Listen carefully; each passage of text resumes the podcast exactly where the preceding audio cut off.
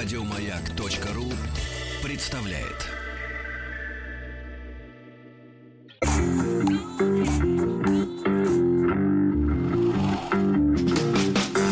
Сергей Стилавин и его друзья.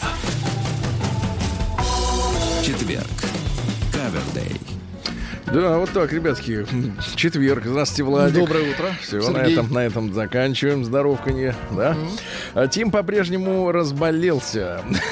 Ой, дай бог ему здоровья. Да, сегодня мы ждем э, в студию к нам про, не просто Марию. Наконец-то мы с Ну, вами мы соскучились, да. разберемся. Тем более есть материал. Поднакопили материал. Слушайте, товарищи, мы обычно с вами, ну, как-то вот э, с новостей, которые имеют хождение по м, всякого рода официальным э, новостным агентствам, там типа Интерфакс или РИА Новости, с них не начинаем, да, у нас для этого есть специальный раздел, э, ну, я бы назвал его так, «Сегодня в мире». Вот, У нас э, есть раздел «Разное». не, ну через час, да, вот сегодня в мире, мне кажется, да, или без политики, ну не знаю, как-то так можно назвать условно эту подборку новостей, но сегодня с утра я обнаружил вчера поздним вечером, может быть, даже ближе, или ночью даже пришла новость на официальные ленты. Но, ребята, оно, оно настолько, оно настолько символично, настолько вот, вот как бы в этой новости выражается, ну, в общем-то, все о нашей сегодняшней жизни, что я не могу вам не прочесть. Ну, Давайте. Ребятушки, потому что специалисты назвали идеального домашнего питомца для современного человека. Ну, то есть, проанализировав, э, проанализировав э, человеческие... Вкусы, предпочтения. Человеческие возможности, да, симпатии, Да, да, да. стиль поведения, да, вот. И, соответственно, вы же знаете, да, э, э, скажи мне, кто твой друг, и я скажу, кто ты. А э, домашний питомец это друг человеку, да? Потому что в противном случае он бы за- завел бы семью. Вот, в первую очередь, да, но нет. Так вот, ребята, это сенсация. Назван идеальный питомец для современного человека. Современному человеку, которому позарез необходима тишина и покой, нужен друг змея.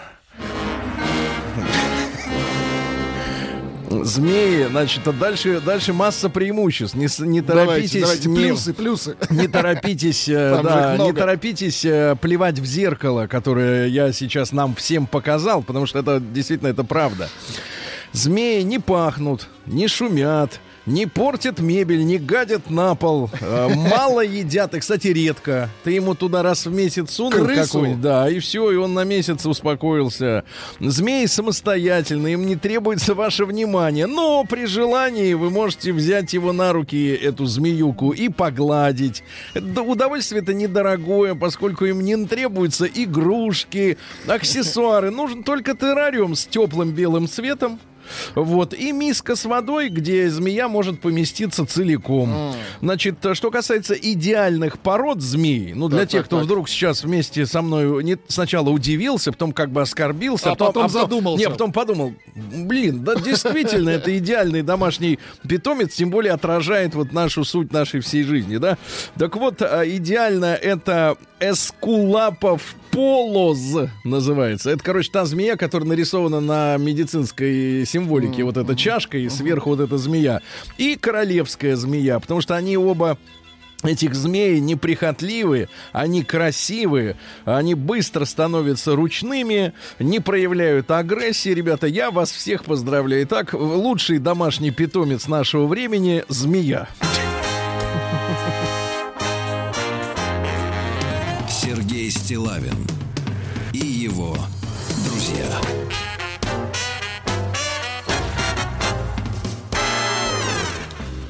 Ну что же, а, а вчера мы с вами, э, кстати, э, на тему э, предыдущих публикаций, на этой неделе мы познакомились в двух частях с письмом мужчины, который представился как Д.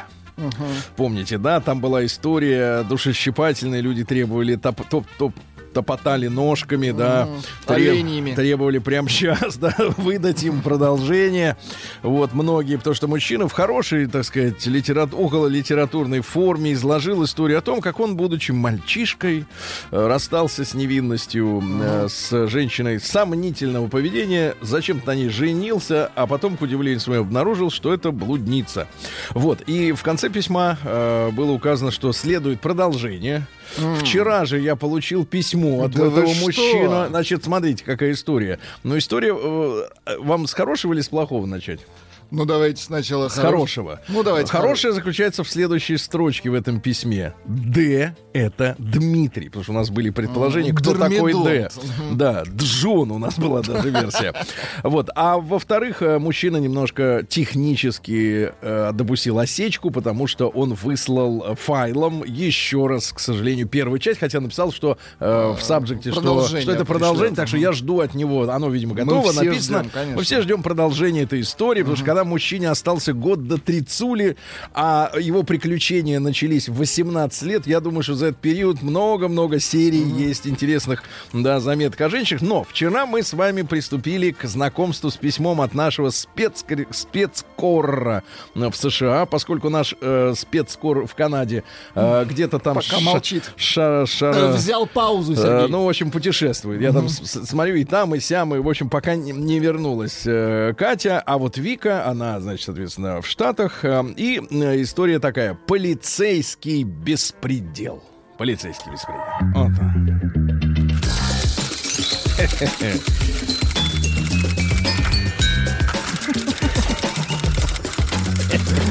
Я сейчас озвучил Приемная нос. Все-таки вы знаете, какие прихваты. Народный омбудсмен Игры на этом инструменте, незамысловатом, да.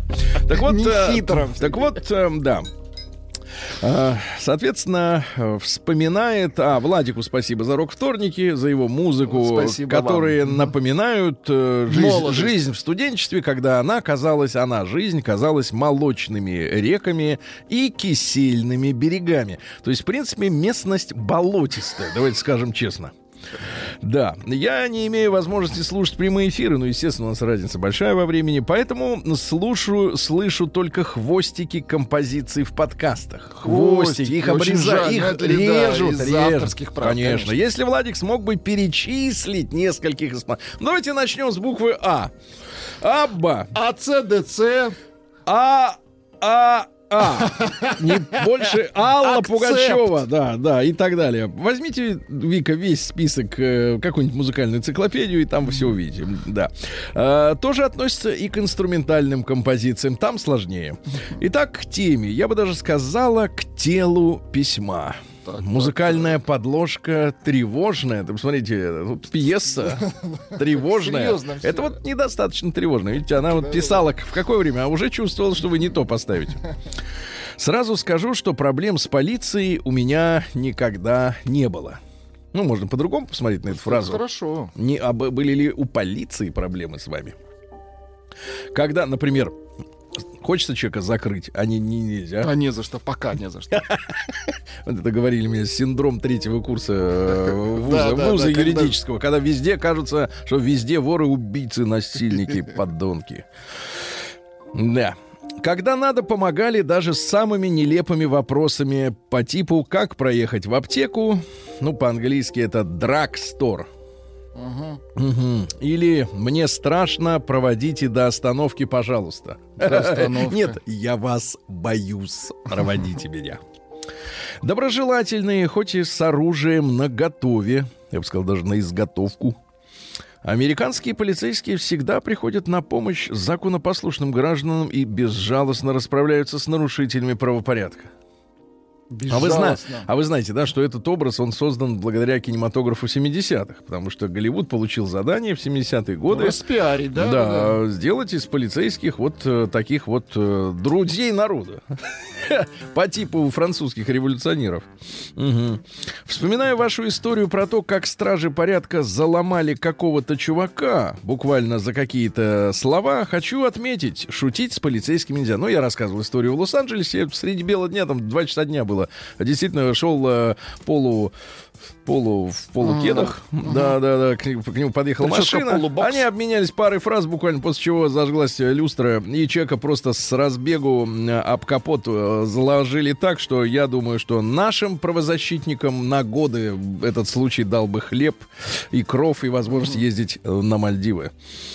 Так вот, э, да, выручат, но нет. Юмор, подколы, грубость и просто невежливое отношение неприемлемо и даже опасно. Вот, кстати говоря, мне кажется, в этом смысле полицию, ну, по крайней мере, американскую, в плане юмора чем-то вот э, сродни а вот отношениями с женщинами тоже шутить не надо. И им не надо шутить. Как-то надо по-серьезному. всё. Серьезно, да, контакт. Как вы, Сергей, можете помнить, некоторое время назад мы с мужем Муж есть, да? Вернулись из прекрасной страны Грузии, в которой провели несколько... А где тревожная музыка, Владик? Ну что ты? Ну, пока ничего тревожного. Ну, давайте, хорошо. А, у вас ничего... Вас... Ну, я не, не слышу ничего тревожного. Вы Ну, тёртый мужем- калач, Конечно. тёртый. Вы сначала нам покажите, Да. мы подхватим. А, Да, мы переимем. Да, переймем. Э, в которой провели несколько месяцев. Нормально люди отдыхают. Поехали на несколько Ну, месяцев. нет? Как Вольтер ездил, да, кто там к нам. Э, Перед отъездом все нажитое непосильным трудом свезли в так называемый self-storage. Это арендуемый контейнер э, разного размера, они они бывают для хранения личных вещей и даже автомобиля на длительный срок. Вот у Рустама, я знаю, есть э, в каком-то таком хранилище Да, что, да? комнатеночка. да. Комнатеночка, и там И он там хранятся хранит вещички. Ну, зимой летние, летом зимние. зимние купюры. А. Так вот, буквально за месяц до нашего возвращения наш контейнер был взломан. Нерадивый и, прям сказать, тупой вор вынес дорогущий большой телевизор, ноутбуки, дорогостоящие инструменты, что за инструменты, непонятно. Э, планшеты, пару чемоданов со шмотками, в том числе и недешевыми. Вы знаете, у женщин бывает а, одна какая-нибудь тряпка стоит, Мгм. как у вас. э, Как у меня все инструменты. да.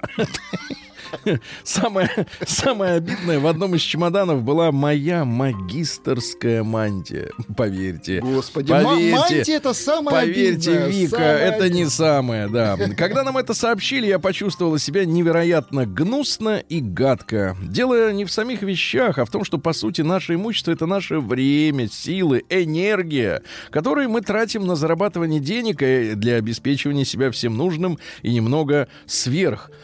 Я скажу вам так, Вика, у гроба карманов нет. Как обидно-то вот, когда мантия остается лежать, а ты, а ты, значит, в ящике, а? Нет, не- не- нет, Мгм. надо вообще, мне кажется, от меркантилизма от этого отказываться. Поимели нас, обокрали. Так вот, вор-идиот. На территории, где расположены контейнеры, везде натыканы камеры. Его автомобиль быстро вычислили и выяснили, кто он такой в тот же вечер.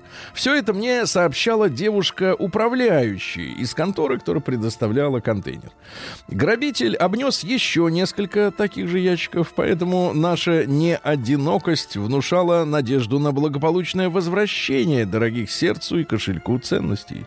Дело оставалось за малым провести опись в доме, который арендовал грабитель, и где были складированы все краденые вещи, и вернуть их владельцам после всех формальностей. Но чудо не произошло.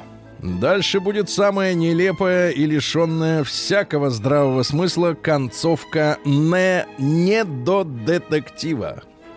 Давайте. Полиция приехала в арендованный вором дом-склад.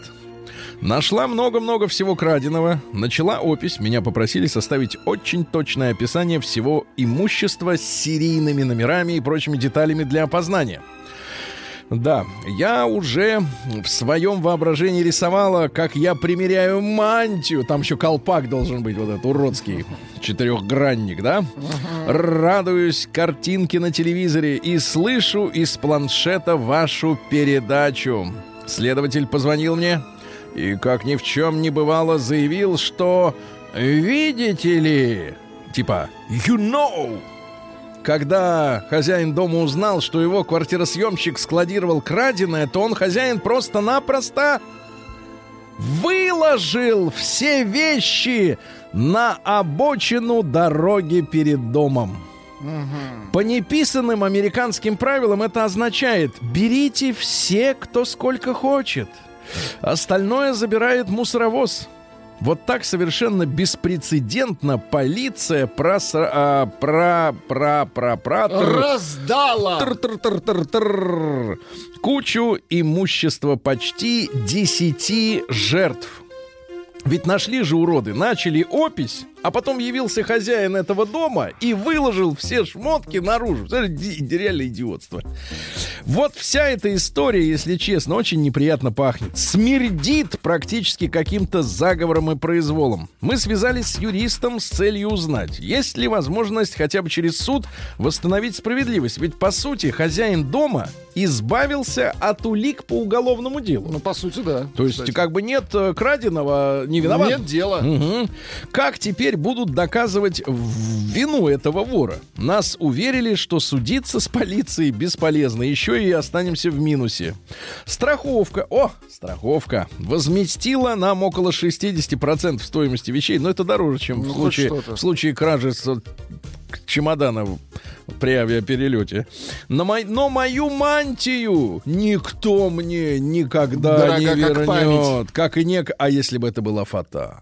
А, а если Ай-яй-яй. фата? А если а? личные вещи? А если Нижнее трусики, белье, о да, как и некоторые другие памятные вещи, осадок остался пренеприятнейший. Мораль. А теперь вот Давайте какие мораль. выводы давайте. Не знаю, как они пригодятся Рустаму и его кладовке. Граждане, будьте бдительны. Все-все важные и ценные вещи заталкиваете в самые дальние уголки контейнера. Ну, для тех, кто вдруг воспользуется таким сервисом. Если будет необходимость оставить... Слушайте, а вот почему... Я одного не понимаю. Вот я, Вика, понимаю, вы послушаете позже и сейчас ответить не С можете. днем рождения, Вика. А зачем надо, в принципе, вот эти вещи держать в контейнере, а не в жилье, где вы живете? Ну, наверное, очень много вещей, в принципе. Не-не-не-не-не, они уехали в Грузию на несколько месяцев. А. Пре- пре- прекратили, я так понимаю, аренду жилья, в которой жили. Мне кажется, судя по ущербу, проще было бы продолжать на эти месяцы арендовать этот дом или Ну, квартиру, наверное, где да. это все лежало, да? Вот это мне непонятно. Странно, да. Зачем надо вещи выносить на несколько месяцев, потом куда-то их опять тащить? Э, так вот, э, второе, не закрывайте автомобиль. Грабитель все равно разобьет автомобиль, окно, если ему будет надо, а вам потом ко всему еще и машину ремонтировать. Это мы, кстати, додумались сделать. Наша ласточка цела. Мгм. То есть они и машину оставили. Слушай, а что они делали в Грузии? Отдыхали. А может быть, месяц может быть два были? участвовали в беспорядках? Третье. Не жалейте денег на страховку. Вот тут, наконец, ценная мысль. Лишняя сотня-две долларов могут спасти пару тысяч кровных. На этом все. Спасибо за возможность соавторства, пишет Виктория. Ага. Надеюсь, моя писанина кому-то нравится. Он нам очень нравится. Особенно мне нравится вот э, бумага, которую я держу в руках. Э, желаю, правда, она жестковата. Желаю хорошего дня и всех вам благ. Сергей, Владику и ребятам. Ну, ребята, это опять же мы. Сергей, Владик, ребята. Ваша Вика. Вот такая вот, ребята, история, да? Пришло после... Вот только что письмо Да, пришло. давайте. Сергей, друзья, Да. простите, письмо исправил. Подпись Д. Д. Завтра будем читать. Брат. Нет, Б. Прием корреспонденции Без «Б». круглосуточно. Адрес стилавинсобакабк.ру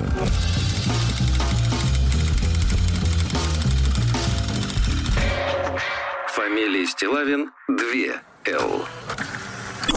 День дяди Бастилии пустую прошел. 80 лет со дня рождения. Ух ты, а ей уж 80.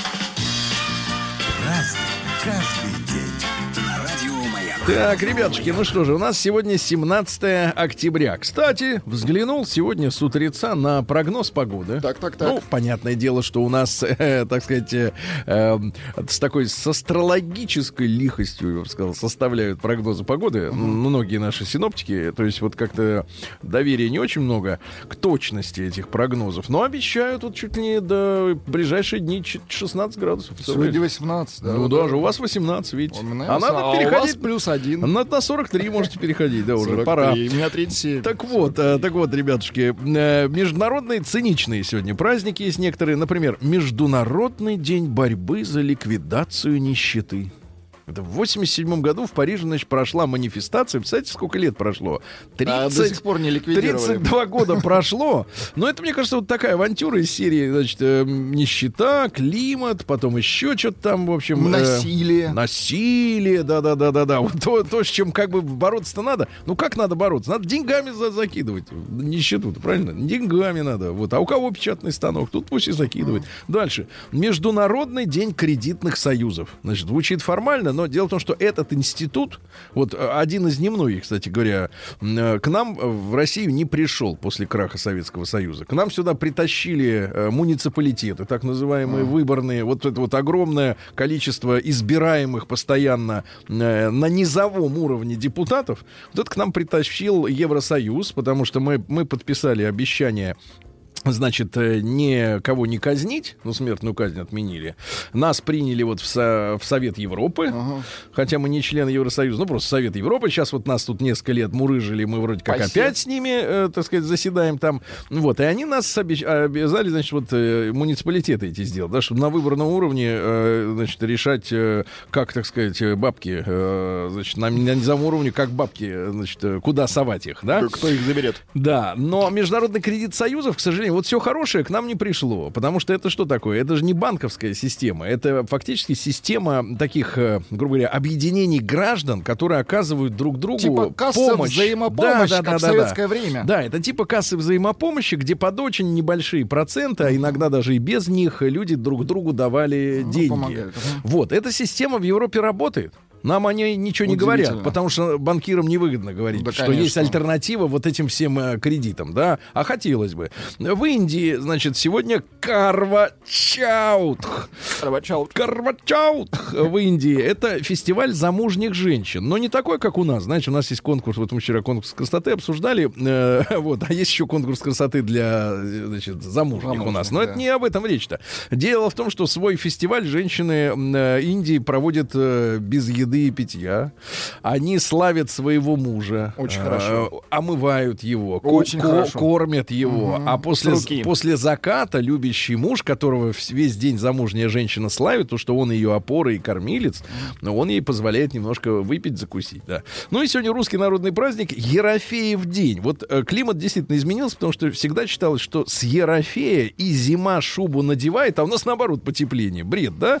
Э, В народе верили, что на Ерофея по лесам бродят лешие. Они громко кричат, хлопают в ладоши, вот так вот, да, да, в, вол- в волосатые ладоши, Э, хохочут, ну, посмотрите. А у нас есть... Нет, у вас есть смех э, ваш.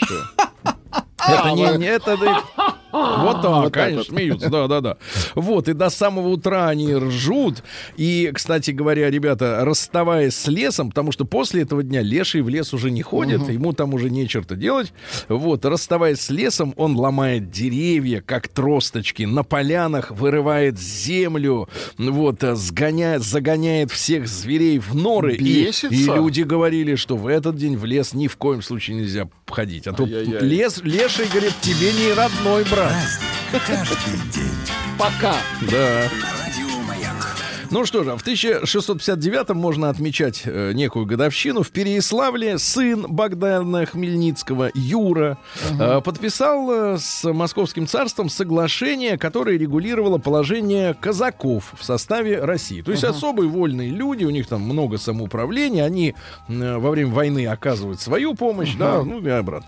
В 1734 Григорий Григорьевич Орлов, э, граф, любимый мужчина, один из любимых мужчин Екатерины II. Вот, ну вы понимаете, говорят, что не было у него двух качеств: ума и осторожности. Что, в принципе, в этой, в этой связке дают хорошие результаты. да, да, да, да. Вот. И он поэтому стал незаменимым человеком в деле организации заговора в гвардии. Ну, помните, когда Екатерину привели на престол, он, э, в общем-то, э, смело ринулся в бой, он не думал о последствиях. Потом, когда он уже раз- разбогател, он очень любил говорить о физике, но о физике. Не внутри внутри нее. Что а хотел бы как понимать. Да, он бы неоднократно заявлял. Я хотел бы понимать, но ни черта не понимает, поэтому, да, он покровительствовал, то есть давал бабосы и Кулибину нашему изобретателю, и Фанвизину, это писака, и Ломоносову, ну это по всем делам, да. Он э, писал э, письма Жан-Жаку Руссо, э, был знаком с Дидро, очень любил при этом, вот эти все писанины не очень любил, но любил кулачные бои, любил бить морды. И получать. Нет, нет, охоту на медведя с рогатиной, без Ничего оружия. себе. Вот я посоветовал бы, кстати, сегодняшним охотникам, ну, которые... э, С пулями. Ну, бьют вот э, в- там в десятером, например, одного, одну животину. Ну, давайте с рогатинами пойдем, ребят. Ну, что, давайте по-честному. Что уж там, так, так сказать, сидеть-то, да, э, так сказать, где-нибудь вот, сверху долбить их. В 1740 году участниками второй Камчатской экспедиции Витуса Беринга основан Петропавловск-Камчатский. Честно говоря, моя мечта однажды прилететь в Петропавловск-Камчатский и остаться на Камчатке хотя бы недели на две, потому что вот все люди, которые там были, все люди, ко- вот ни одного не, не видел человека, который, который, э, не- да, не, не то, что уж негатив, э, равнодушного, то есть просто люди очарованы, и я э, отправляюсь сейчас прямо вот на Камчатку, наш большой привет, э, и, и хотелось бы поскорее оказаться в ваших местах, потому что, я так понимаю, что удивительной красоты там земля. красиво, Удивительной красоты. В 1760-м Клод Анри де Рувра Сен-Симон это французский граф, социалист, утопист. Ну, в принципе, наши либералы, они тоже утописты. В некотором смысле, Утописты конечно. это, но не хотят сознаваться в том, что э, не понимают, э, не осознают, что их теория, она утопична. Да, так же, как, например, коммунистическая теория, она, ну, как бы описывает некий идеал, э, приблизиться к которому человек не может в силу того, что он состоит на определенную, в определенной степени из дерьма. Э, в прямом и в переносном Ну, смысле. мы все разные, потому что, потому что человеку, э, для э, человек, который в такой системе может жить, он должен быть идеальным. А идеальных людей нет. Ну, что тут говорить Так вот, лучшее общественное устройство, Сен-Симон говорил, это то, которое делает жизнь людей, составляющих большинство общества, большинство, наиболее счастливой, предоставляя им максимум средств и возможностей для удовлетворения важнейших потребностей. Сегодня общество у нас перевернутое, я имею в виду глобальное, да? Сегодня, э, так сказать, глобальные власти э, озабочены только тем, чтобы э, как бы м, извиняться, расшаркиваться перед меньшинствами. Ну, разного рода меньшинствами, да? В то время как э, основная масса что-то не догоняет. Что происходит вообще? Что за дело? Да, и, в общем-то, мы, мне кажется, э, надо при- прислушаться к Сен-Симону. В 1793-м молодая французская революция, очень нуждавшаяся в деньгах, в лице своего вождя Максимилиана Робеспьера подписала декрет о создании государственных борделей. Весь доход так, от так. деятельности поступал в казну и, в частности, финансировал производство гильотин и оплату труда палачей. Какое хорошее начинание. Вот видите Здорово. как. Видишь, Молодцы. Через что оплачивали? В 1825-м Коммерция в. Париже, да-да-да, в Париже э, круговорот денег в природе. В Париже э, прошла премьера одноактной оперы Ференца Листа «Замок любви». Композитору было 14 лет, а уже, видишь, как на кнопки давил. Да, Да, Рвано играет. Здоров, маленькие пальцы-то еще. Не дотягивается. достают. Да. Что там в 14 лет? Связки жесткие. Да, в 1831-м Майкл Фарадей произвел первое успешное испытание электрического динамо, ребята. Он открыл явление электромагнитной индукции, что, в принципе, перевернуло всю нашу жизнь. Но вот все, что сегодня Ну, связано... это основа Да, электродвигателя. тем или иным, с, и с Сейчас, электричеством, да, вообще, это вот, это началось в этот Ну, это день, да, гениально, конечно. это началось, да. Значит, там история такая, есть магниты, если их крутить, появляется ток, правильно? да. Вот И всё. наоборот. И наоборот, если давать ток, то магниты будут Начнут крутить крутиться. вал. Совершенно верно. Вот, но, э, значит, ведь до сих пор я читал э, произведения, так сказать, популярные и наших так, так, физиков, ученых наших физиков, и товарища Теслы, например, да, вот, который считался и шарлатаном, и магом.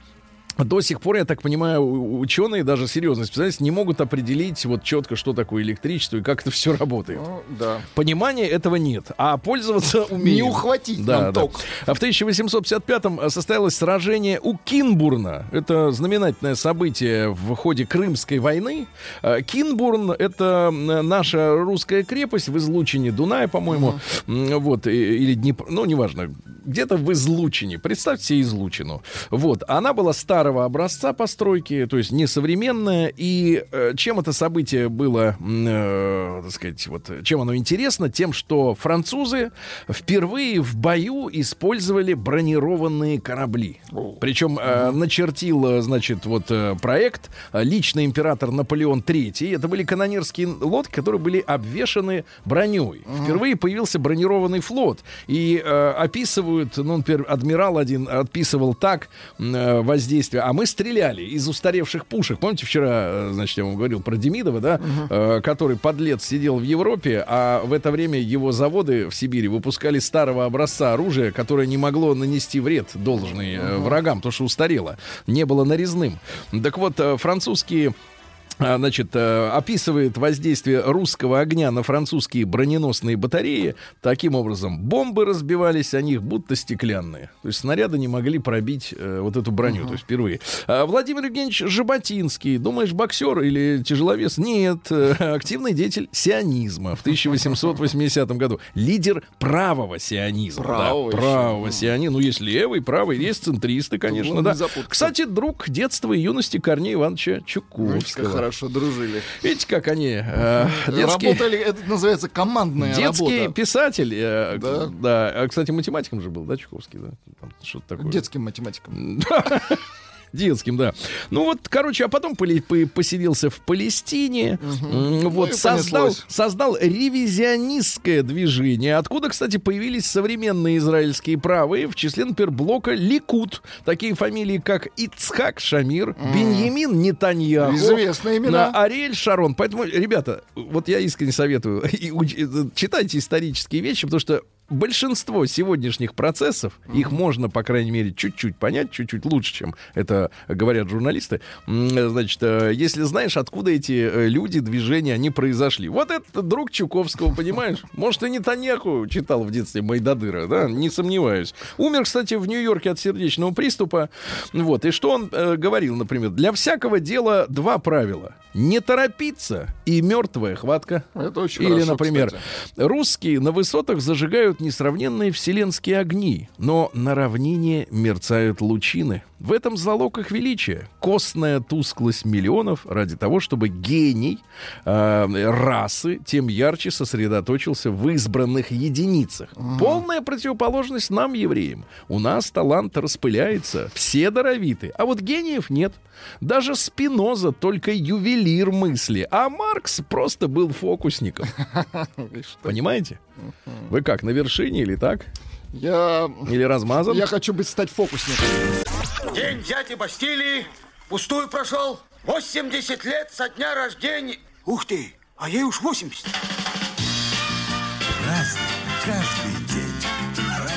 Не знаю, друзья мои, сколько у нас в аудитории театралов. Заядлых, наверное, немного. вот. Дело в том, что и театр современный не дает такого удовольствия, мне кажется, все-таки, да, большого. Но, э, тем не менее, меня вот давно волновала история, а почему же, помните, вот Чехов в свое время зарекся для театра писать.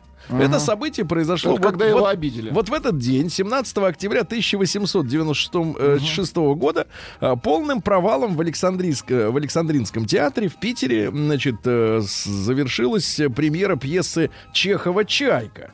Вот. И публика, значит, соответственно, э, Не поняла. не поняла, пресса не поняла, Чехов обиделся, умотал в Мелехово, и там два года сидел, пока его Немирович э, Данченко, значит, соответственно, э, вот, они вытащили его с, с- с товарищем, э, значит, соответственно, и э, уже в Амхате поставили, и тогда был успех. А я выяснил, в чем дело. Причина в плохом пиаре. Дело в том, что изначально, значит, э, ходили слухи, что играть одну из ведущих ролей будет актриса Елизавета Левкеева. Никто ее сейчас не знает. Если вы посмотрите на фотографию в, э, где-нибудь э, в интернете, то, в принципе, увидите высокую стройную женщину с мужским лицом. Ну, такие обычно в комедии. Ну, бывали А, такие. такие бывают женщины, шут- шу- шутницы и так далее. Значит, э, она комедийная актриса.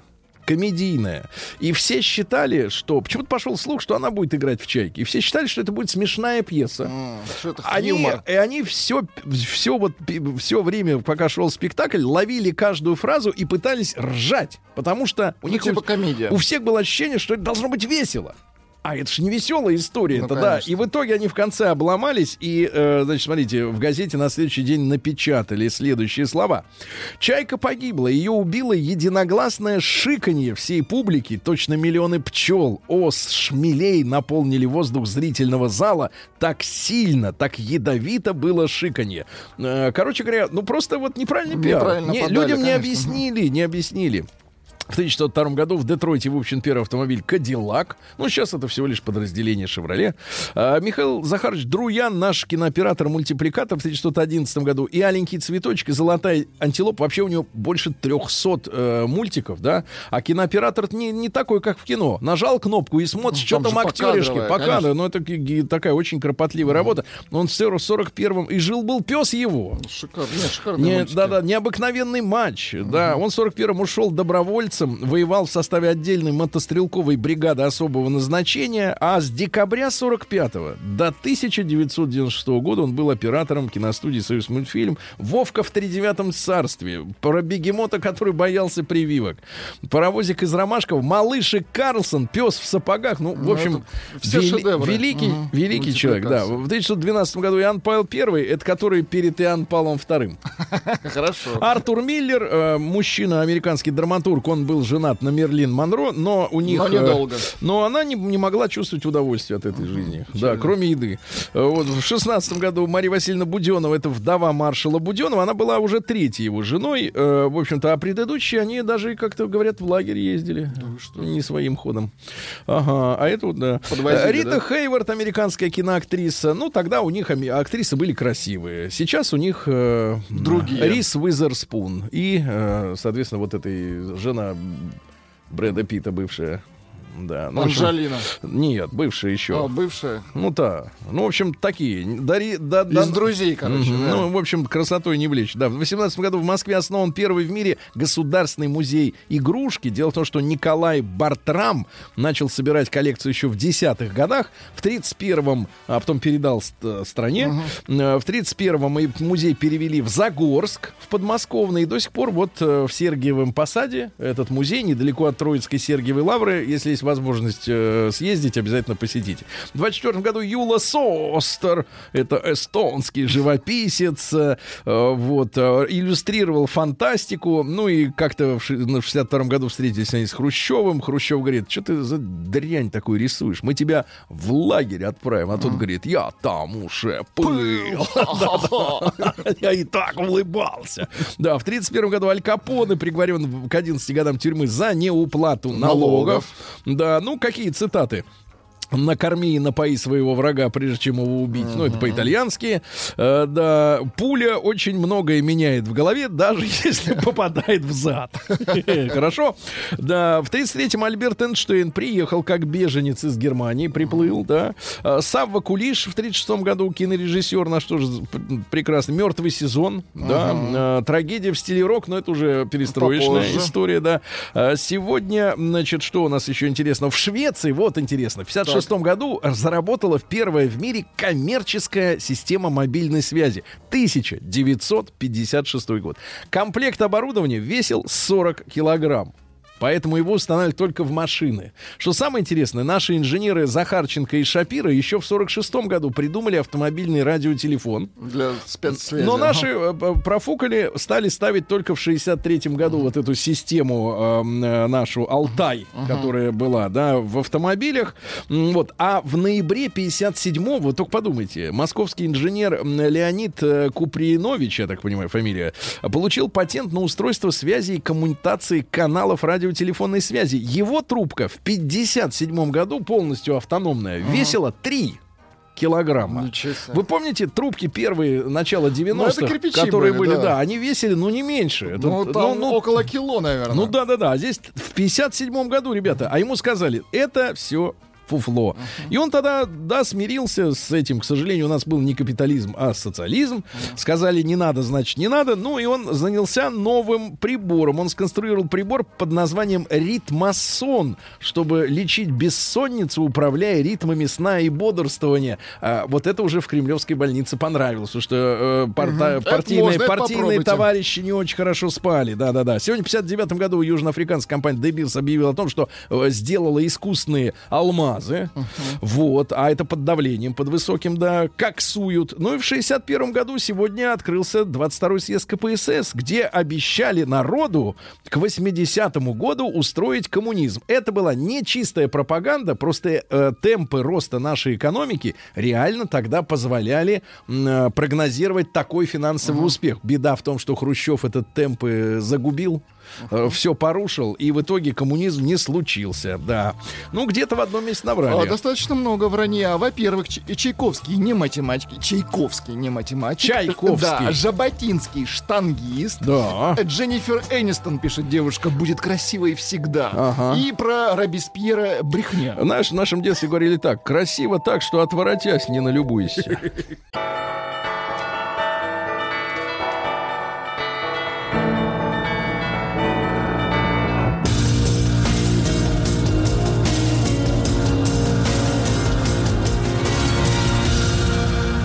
Зона 55. Омских водителей пускают домой только по паспорту. А потому что столько тачек стало, что дворы запружены. Проверяют прописку у людей, в частности, на улице Шаронова. Мгм. Омский медведь Кузя вновь стал королем френд-зоны. Молодец. Достаточно, да. Молодому Амичу оказали первую помощь, э, но в качестве платы вытащили у него из кармана смартфон. Человек стал плохо, а у него А телефон. это я захвачу. Сволочи, да. А это тебе за димедрол. Значит, а мечи проедают и пропивают половину зарплаты. Проедают и пропивают, да. В Омске коллекторы выбивали деньги у женщины, которая не имеет долгов. Вы представляете? Какой ужас. Это все равно как поделить на ноль, да? Вот это ж э, люди, да, смотрите, значит, очередной факт нарушения. Об- обратилась Амичка с заявлением, что на нее наехала компания Щит Финанс. Ау, щит, финанс. Э, так вот, женщина рассказала, что ей звонили, значит, э, говорили, отдай бабки. Давай деньга. А она говорит, я же ничего не имела, никаких долгов. А мечи массово скупают квартиры, уже скупили все практически. Очень. Осторожно, да-да-да. Дальше на Ленинградской площади в Омске спилили угнетенные березы. Теперь там нет ничего. Ну Вот, ну и угнетенных нету. Вице-спикер э, Омского горсовета возмутился, что хлеб в ресторане... Так. В ресторане, ребята, стал тоньше. тоньше, да-да-да. Ну и пару сообщений буквально. Э, Пьяный Амич шел по шоссе и грабил магазины. Вот по шоссе шел и грабил. И, наконец, работницы Омской почты России Так. присвоили 9 миллионов рублей. Очень хорошо. Хоть кто-то поживет. Сергей Стилавин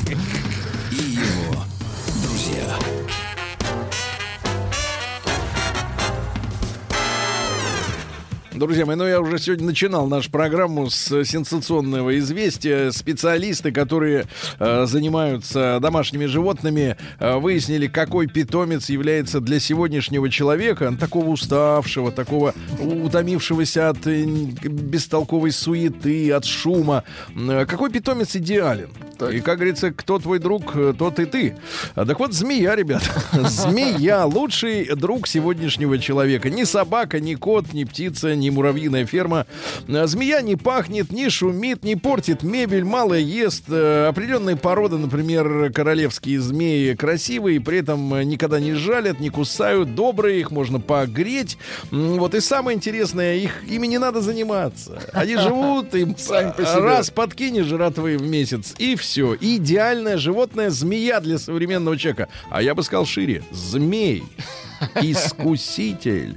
В ГИБДД э, представили новое устройство для контроля скорости автомобилей. Значит, хотят вместо а, вот этих вот треног Так. теперь устроить контроль с э, движущихся и, я так понимаю, ну, может быть, не выдающих себя наклейками ДПС автомобилей. Мобильные то есть, а- то есть такие, она да, будет ехать в потоке, да, в потоке и засекать точно А скорость. точно так Нас до 300 километров в час будет точно засекать. Да-да-да. А вы видели, кстати, что Владимир Владимирович в Эмираты прилетал, а там его сопровождали местные полицейские с надписью ДПС. ДПС. Ну, чтобы как-то как дома было. Приятнее Как дома. Да, приятно. Не, ну это вот приятно, хорошо. приятно. За 10 лет в России стало на 40% меньше алкоголиков. Вопрос, куда делись? Вывозят. Где люди? Неужели эмигрировали? А, В Адыгее мужчина встретил на обочине дороги леопарда. Ничего себе. А нечего ходить по обочинам. Там люди работают, правильно, на обочинах. А, Россияне стали тратить меньше денег на товары для детей. Это Ай-яй. плохо, наверное. Это хорошо, потому что, потому что не надо откупаться от, от- Дети не доедают. не надо откупаться игрушками, деньгами от ребенка. Надо внимание ему оказывать, а не игрушки ему покупать. В России начали продвигать отечественные виноделия. О, Очень а, хорошо. Очень хорошо, друзья мои. А давайте, вот не, не подскажете, бюджет есть, мы хотим, хотим принять Продвинуть участие. тоже. Или хотя бы тарой, хотя бы тарой, да. А, Среди новшеств в проекте, который э, в Госдуму внесен, внесен, оказалось по новое понятие. Вот у нас есть Почта России. Так. А теперь вино России. Красиво. Очень хорошо. красиво. Кстати, госдумовцам показывали тот фильм об истории нашего виноделия. На самом деле нам есть что, чем гордиться. И Голицын это только на, так сказать, на поверхности, да, всей этой истории. Но, ребята, я честно могу сказать, вот мы с Рустамом Ивановичем в прошлом году ездили по наш, в рамках нашего сельскохозяйственного проекта, да, большого.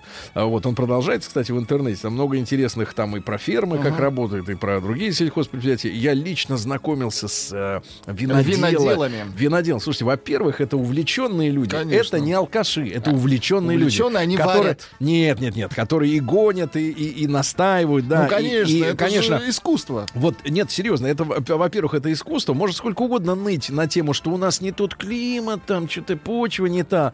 А, знаете, это самое, везде не та. Кому везде не та. тот занимается. Вот люди занимаются, и дай вам бог здоровья, товарищи, да, занимайтесь. И Роскачество вот дало Так, так, советы по употреблению розового винишка. Дело в том, что розовое очень универсальное вино.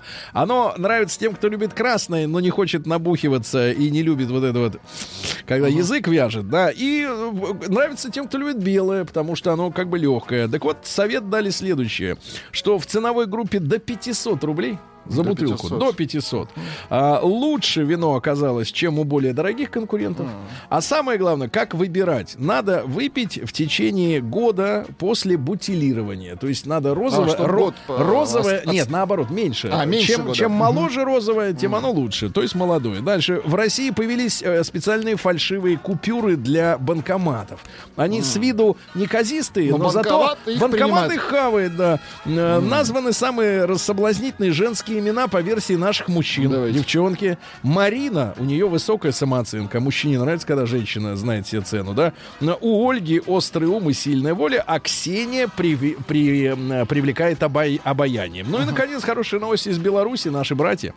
Белорус отсудил у магазина за платные пакетики Так. 8 копеек. Молодец, молодец. Вот так. Наука и жизнь. Ну, самая настоящая наука у нас сейчас будет, потому что ученые Томского государственного университета, э, Томск, привет, вот, разработали э, и начали делать э, так называемую скользкую керамику. Скользкое. То есть как? это вот керамические, ну, различные сочленения, да, которые, находясь в трении, ну, подшипник, например, да, они скользят друг об друга, как бы выделяя, сам, как бы самосмазываясь. То есть на наноуровне они э, жидкие, понимаете, да? Это алюминий, магний и бор. Ну, там определенная про- пропорция, конечно. То есть не нужна смазка, приколись. Ну, это Вот круто. это круто, это реально круто. Э, Компьютерную мышку со сканером отпечатков пальцев изобрели красноярские школьники. Я, кстати, начал бы делать ручки дверные уже со сканером. Что там? Ну, скоро будут, кстати. Давайте ручки делать. Ученые пытаются одомашнить дикий сырный гриб. Гри Да, по-домашнему. ты его отрежешь, а там Знакомьтесь, уже это сыр. гри. Нет, это сыр. А в России начали выращивать человеческие органы внутри животных. Внутри животных То есть, это, человеческие. то есть это такие вот инкубаторы. Ну, идет, например, козел, а внутри у него чья-то Бьется печень. сердце. Печень Бонневура, да, печень зреет, да. Ученые объяснились, чем обезьяны, объяснили, вот это гениально, ребят, чем объяс- обезьяны лучше, чем вы и мы. Так. Чем? А оказывается, обезьяна гораздо быстрее, чем человек, может переключаться с поведенческих шаблонов и меняет стратегию своих действий, если быстро нет результата. Наши бьют вот в одну стенку, давай, я буду, я настырный. Упорные. Обезьян так не делают. Ну и, наконец, просто хорошая новость в одну строчку. Пение птиц успокаивает белок. Вот зачем птицы. Новости капитализма. Ну что же, давайте посмотрим. А, Есть такой британский канал Channel 4. А, Он анонсировал новое шоу под названием Meet the Family. Мяс, э, мясо семья. Семьи. Мясо семья. ну, не знаю, как перевести, но в любом случае, э, мне кажется, что забыли в Британии Гитлера. Потому что суть шоу заключается в следующем. Несколько недель будут э, жить с домашними питомцами люди, Так. а потом сожрут их. А Гитлер-Югент, помните, как воспитывали? Мальчики выращивали кроликов, а потом сами их уби- убивали. Вот, ребята, э, я, я понимаю, что это все как бы у нас в жизни очень много пропаганды в целом, но вот это же настоящий Нет, просто, фашизм. а как- какая цель этого Нет, ну это же- проекта? ну Нет, это- понимаешь, это- что это отвратительно. Нет, во-первых, чего во- они хотят добиться? Я не понимаю. Я не У- понимаю. убей, Кого... убей родственника, в конце концов. Я не понимаю, это, это за гранью уже. Шотландия стала первой страной, где запретили продавать пластиковые ватные палочки. Ну, чтобы пластика стало меньше. Пожарные, чтобы успокоить и отвлечь девуш- девочку, попавшую в аварию, дали ей накрасить себе ногти. То есть они, на, крась, сняли сапоги, и та сидела, красил. Ватикан выпустил четки, которые используются как фитнес-браслет. Ну, эти ребята всегда Очень умели хорошо. монетизировать. Заработать. Лишенные любимой игры геймер, геймеры, потому что заблокированы были сервера Fortnite 13 октября, а все массово бросились смотреть порнуху. Вот, один интерес. А, да, изобретательная пассажирка нашла способ избежать доплаты за перевес чемодана в аэропорту. Э, так сказать, испанка. Она летела 2,5 килограмма лишнего, надела на себя три пары брюк, шорты, 5 рубашек, три куртки весом 2,5 килограмм. Чемодан полетел бесплатно. А парень передарил девушке кольцо своей бывшей. Тоже хорошее. А что, выбрасывать? Романтично, конечно. Дальше, Хорошее кольцо, дальше бери. 75-летняя индианка родила от 80-летнего мужа и стала самой пожилой мамой в мире. Ну и, наконец, э, 60-летний бывший солдат британской армии прошел операцию по смене пола, попробовал побыть женщиной и передумал. Смотрите, он начал одеваться в женское еще в 16-летнем возрасте. Молодец. Даже в армию приходил в, В юб- в женском, юбке, в юбке, когда, а когда, наконец, ему отрезали за бюджетные деньги все причиндалы, он- его начали посещать панические атаки, что за ним бегут маньяки. Вот. И тогда он э, стал опять мужиком и выбросил 7 мешков женщ- женских э, вещей, париков и косметики. 7 мешков. Человеку 60... Ребята, никогда не поздно. 60 лет. 50. Жесть. Взял себе имя Виктория. Вика из Америки написала. Не она? Да. Россия криминальная. Наш знаменитый и заслуженный артист э, Юрий Куклачев Так. э, выступил с заявлением, он хочет приютить сбежавшего под Тулой кота-наркокурьера, который доставлял в камеру наркотики э, на ошейнике. хочет здесь наладить это. Но кот сбежал. А Водитель Яндекс Такси угрожал штопором выколоть глаза пассажирки за то, что она попросила сделать остановку у банкомата. В. Москве. Осторожно, Владик. С собой, на, с собой. я- я только- С собой наличку. Да-да-да. Котлету. Астраханцы прикинулись полицейскими, чтобы двое ранее судимых, чтобы погасить карточный долг друга за решеткой, запугать того, кому тот был должен. А дальше лечение от алкоголизма закончилось э, кражей коньяка в Новосибирске. Майнер, ну это тот, который биткоином, да, в Ингушетии украл электричество в объеме месячного потребления местной больницы.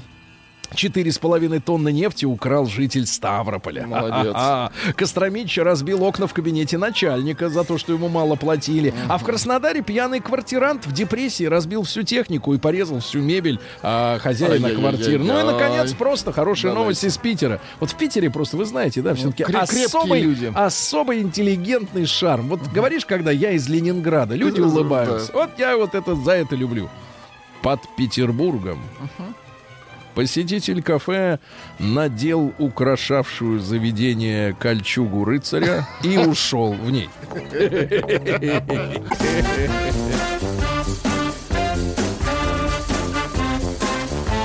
Сергей Стилавин и его друзья. Четверг.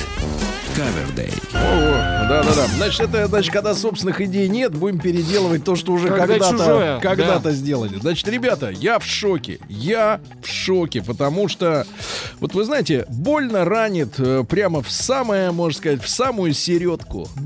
Середка, это что у вас? А, в самую середку, надо, тем более середку ранит подлость человеческая. Смотрите, какая история, ужас. Я не думал, что такое происходит. Значит, москвичка, девушка, обратилась к пользователям социальной сети за помощью. Она попросила найти пропавшего внезапно любимца домашнего. Питомца. Трехлетний чихуахуашечка. О, господи. Чиуауа. Это что-то Говорят по-английски, да. Это маленькая и очень нравится женщинам. Трехлетний чихуахуашечка по кличке Микки. Ну, какой он еще? Не Сергей же, правда.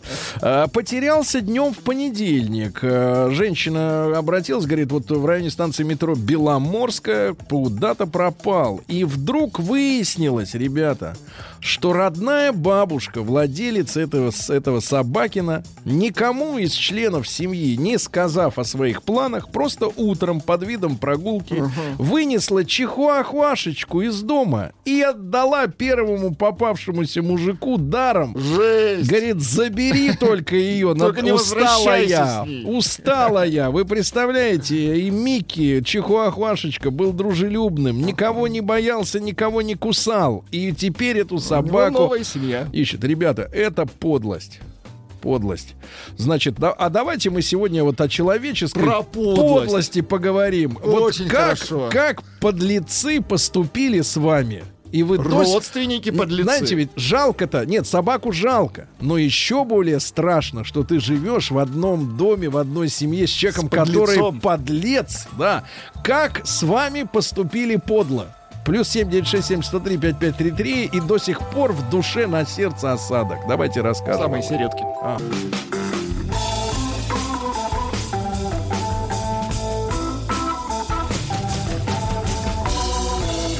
Сергей Стилавин. Друзья мои, ну вот мы сегодня с вами живем э, в такое время, когда у нас, э, ну, в общем-то, для оценки, э, для оценки э, людей существует только один лишь э, уголовный кодекс. Понимаете, из нашей жизни как бы ушла такая, например, формулировка, как подлец. Ну, по большому счету, его как-то юмористически, может, кто-то употребляет, да и то, если кто-то говорит слово «подлец», то, значит, ему 35, а может и 40 плюс, правильно? Вот, потому что никто друг друга не оценивает. Э, Посмотрите на социальные сети. Э, Любая попытка оценить подлость какую-то чью-то, неблаговидный поступок наталкивается на шквал, э, конечно, анонимных, но все равно сообщений от людей, которые пишут не суди, да не судимы будущее, э, будете, да? И, и позиция такая, что вообще, в принципе, не надо никому выносить оценку. То есть, если он, конечно, что-то совершил, ну, совсем уголовно, ну, например, вырезал у живого человека селезенку.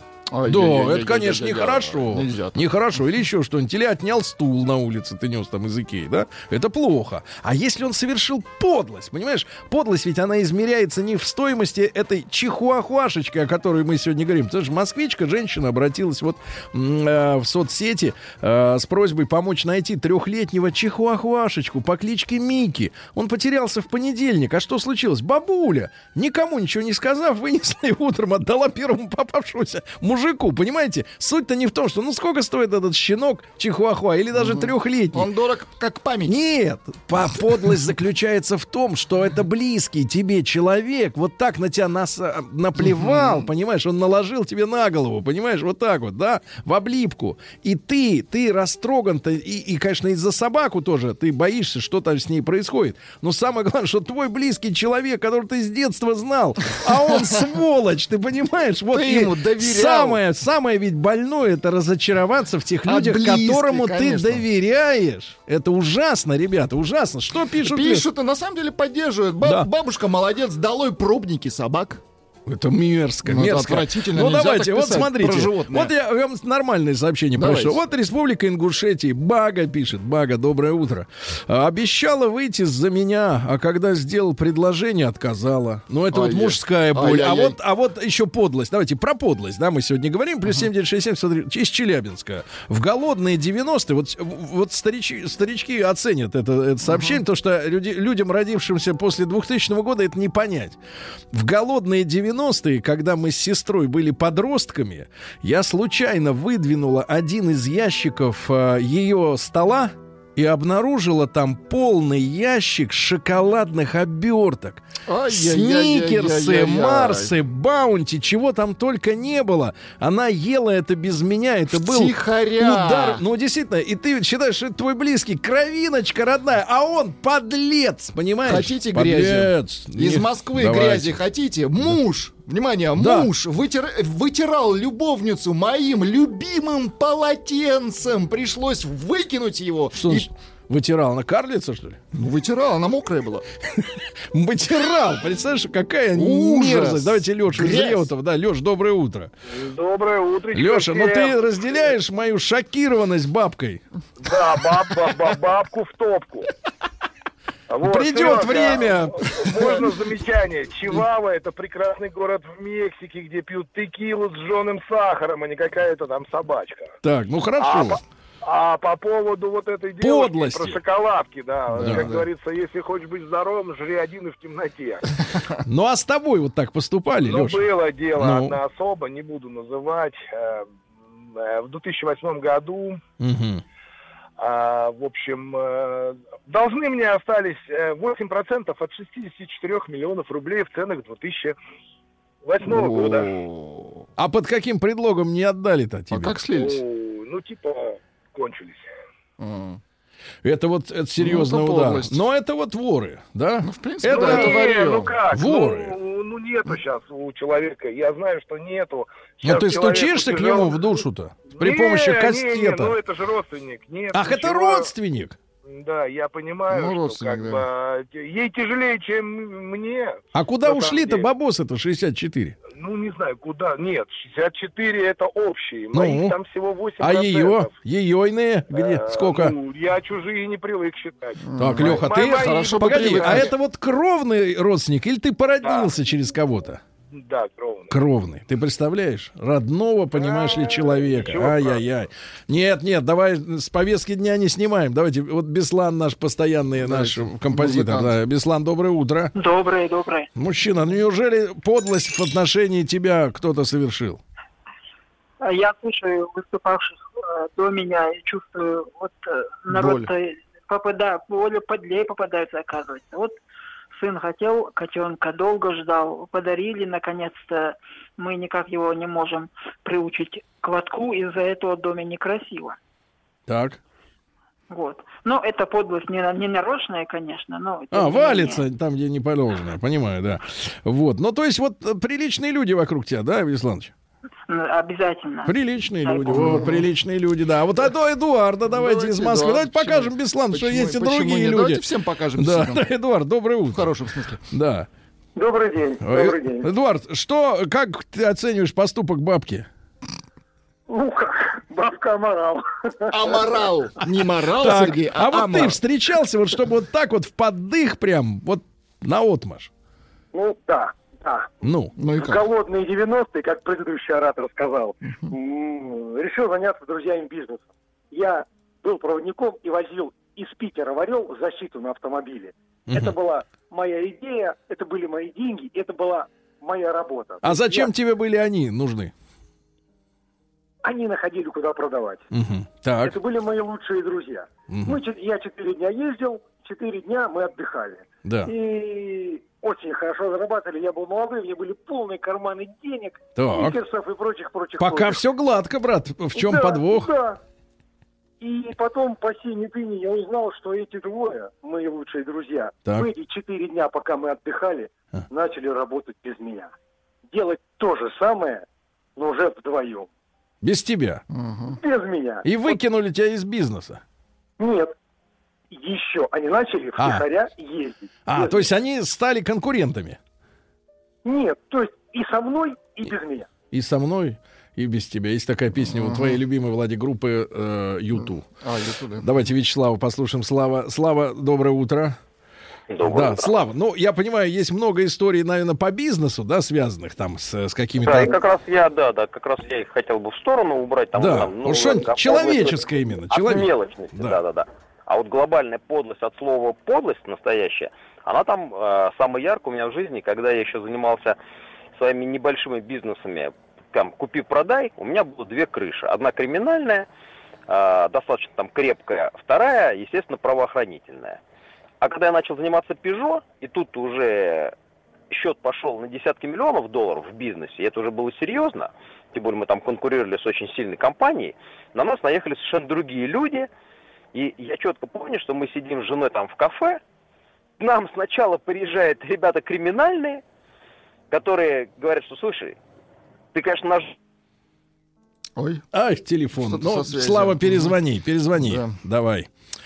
Давайте посмотрим, что у нас. Да, про полотенце я вот не могу смириться, действительно. Да, да, это, это понимаешь, это ворс, он же впитал с ее тела волоски. Понимаешь, пушок. Это Пушок. отвратительно, да. Респ- Да. э, Татарстан. Главное, чтобы первый попавшийся не оказался корейцем на пути бабки, это естественно.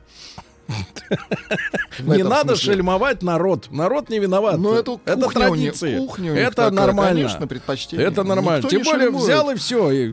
Тем более, что там есть? Да.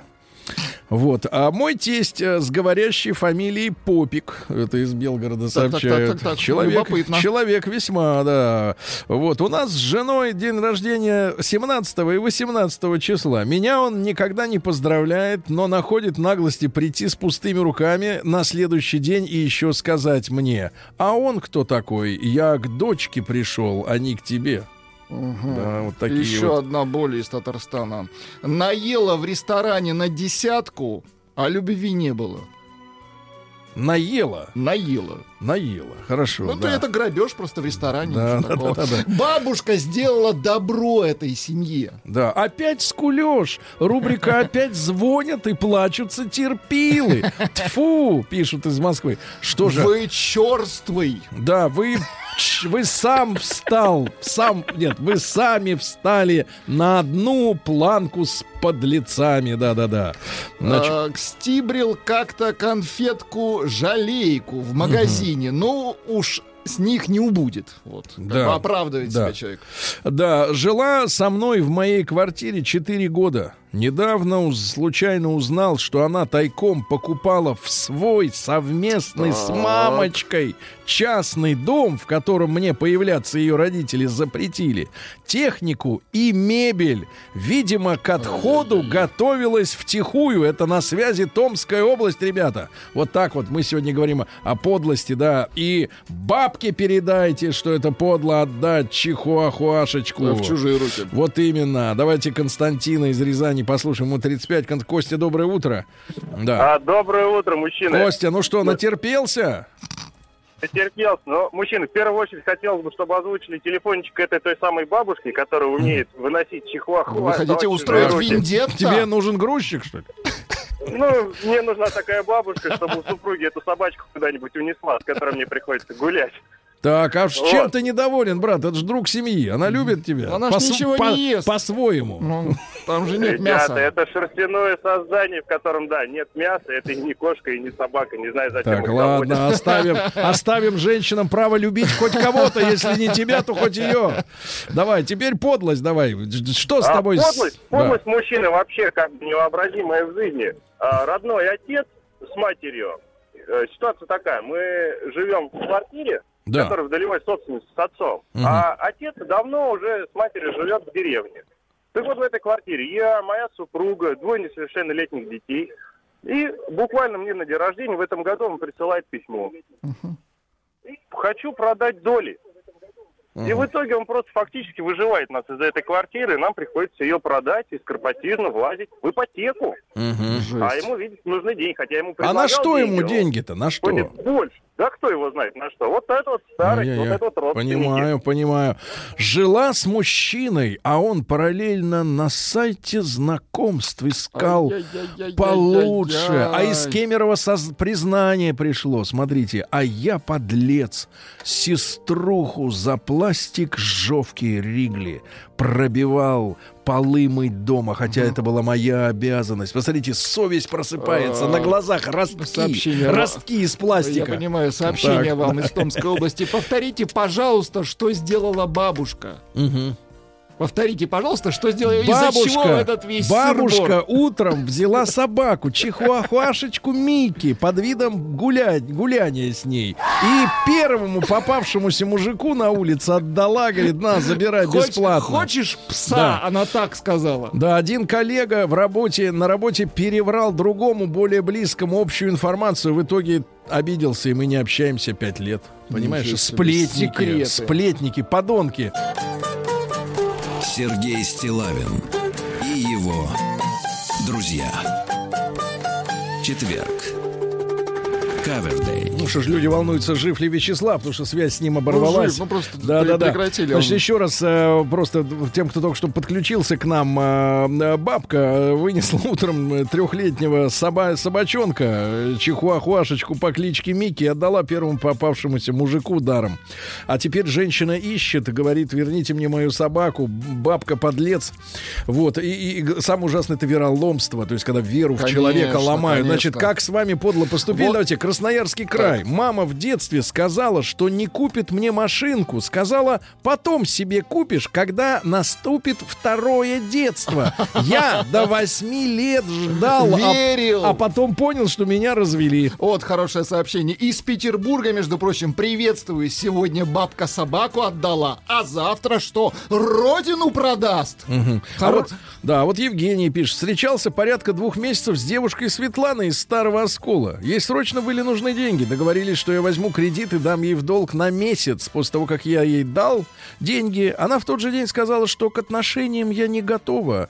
И общаться перестала. При этом деньги готова была взять целиком. Вот так вот, да. Сжечь бабушкину сберкнижку и ее паспорт. Петр Осетр, 42 года. Давайте Сашу из Москвы. Саш 37. Саш, доброе утро. Доброе утро, Да. доброе утро. Мужчина, как тебя сломали веру в людей?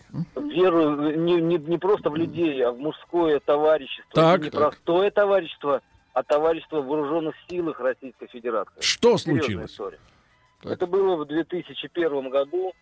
Так, Вы помните, может быть, Nokia 3310 телефон. Помните Да. такой был? Шикарный телефон. Так. ценная штука была, тем более, тем более в вооруженных силах. Так вот, приобрел я товарища там э, Суворовец, Суворовец, самых честных правил должен был быть парень. И однажды я вычислил, что он путем подлога совершил замену батарейки в телефоне. А это ценная штука. Ах, на Она- старую поменял. На старую... Подлец! аккумулятор, Подлец, подлец. Из Питера спишут. Доброе утро. Родители знакомого выгнали его в 17 лет из дома и на протяжении 20 лет пытались выписать из хаты. Трижды хотели его посадить, подделывали документы о телесных повреждениях. На одном из судов сказали ему, лучше б ты сдох, когда родился. Объяснения по своему поведению на сегодняшний момент так и нет. Такая вот, ребята, история, да? М, Да. Бывший стер все мои фотографии с компьютера перед уходом. Теперь нет ни одной фотографии юности и Ага. институтской. Понимаю. Слава, жизни. Слава дозвонился, Да вы отстрелялся. Да, Слава, еще раз доброе утро. Да. Ну, видно, деньгов не хватило.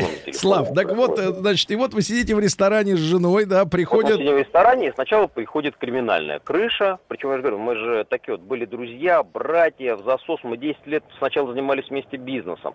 Потом э, я стал бизнесом заниматься самостоятельно. Они просто были моими там друзьями, которые меня поддерживали в криминальных каких-то связях. Но они, невзирая на что, там зашли, как всегда, расцеловались. с женой, со мной и там, Славочка, только, пожалуйста, нам больше никогда не звони и к нам больше никогда не обращайся.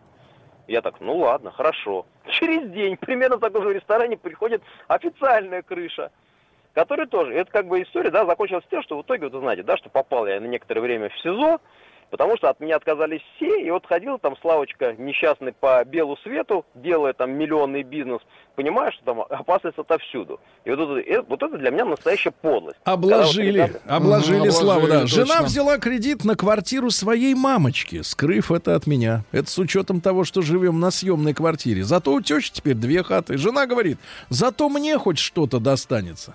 Представляешь, ты живешь со змеей. А быв- Лучше змею завести в клетке в Настоя- террариуме. Настоящую Да, змею. Да. А, бывший муж забрал кольцо после развода. Это подло. Но сверхподлость, то, что он взял мой пылесос, сказал, что вернет, как только купит свой. Танюха, он Пылесос! пылесос забрал. Пылесос! Женский пылесос. В хорошем смысле женский. Не, не представляю себе, но, наверное, штука стоящая. Да, женский-то пылесосик. Давайте Диму из Москвы, 43 года. Дим, доброе утро. Так, А, Доброе утро, Дмитрий, доброе утро, товарищи. Как Да, люди, как люди тебя, можно сказать, разочаровали? слушайте, разочаровали. С ребенком э, занимается, ну, ребенок занимается театральной студии в центре Москвы. На. Э, Я с женой приехал забрать его после этой театральной студии. Там три часа все это проходит. И мы решили перекусить э, в кафе, где два брата с бубликом, вот эти вот, да, не буду э, Мгм. бренд, Мгм. как, как кофейня называть.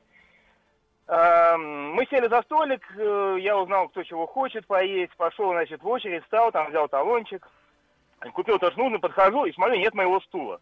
Да. Я говорю, слушай, смотрю на жену, говорю, слушай, а ну, только что стул стоял. Они сидят и смотрят на меня такими глазами. Мгм. Из-за соседнего столика пришел мужчина с женой, пожилые. Вот не дай бог таких родственников прям. И это еще именно тот день, когда мне почему-то захотелось... Точнее, я очень пожалел, что нет дуэли. Вот просто прям... Нет, ты пожалел, что не- ты, что ты не дворянин. Что-то не, не Лермонтов. Не, ну не, не, не совсем, конечно, так. Так. Может, у меня есть какая-то Ну, кровь. Что ты сделал, баб- бабки? Слушай, бабка, да там бабка, ну, понимаете, если был бы человек моего возраста, просто человек взял стул, объяснив моей жене, что за этим столиком должно стоять только два стула, независимо от того, сколько человек хотят за ним поесть. Понимаете, я в такие моменты теряюсь, я не знаю, что делать. Я, мне кажется, теряю лицо просто. Да это так, хочется, хочется рвать и метать, как говорится, да? Хочется. Ну, да нет, В понимаете, плохом я чуть не смысле. Да все норм, все хорошо, Ну, все понимаем, хорошо, конечно, все хорошо. понимаем. Сережа, 36 лет, отдал родственникам в рассрочку машину. Вот, кстати, золотое правило. Никогда не, под- при- не продавайте машину родственникам и друзьям. Значит, когда был последний платеж, отдали на 100 долларов меньше, сказали, что на бензин тратили все это время. Ай, Какие уроды, Пока а. была в декрете, сестра износила всю одежду. Не в чем было идти на работу. Износила одежду. Износила. Подло, Светочка пишет, когда жили на даче у мамы, вместе с мужем вели общее хозяйство, и все было хорошо, мама была счастлива. А как только довели новый дом до ума под ключ, и после этого она нас выгнала. Через пару лет помирились, конечно, мама все-таки, но заноза в сердце оставила. Представляешь, как только доремонтировали, сразу выгнала. Молодец. Ужас. Сережу из Рязани послушаем. Сереж, доброе утро. Доброе утро, удачного дня всем. Да, Хотел Сережа. рассказать, значит, в начале 2000-х отправил дочь и зятя в другой го- город руководить производством. М. Вот. За 8 лет обокрали меня на миллион рублей. Вот. Дочь, видимо, в курсе была. Ай-яй-яй-яй-яй, да. Миллион. Да, из Приморья сделала знакомому визитки за так, даром, напечатала. Так. А он мне подарил коробку Рафаэлла, а там только половина конфет. Сволочь! Ух, подонки. На правах рекламы.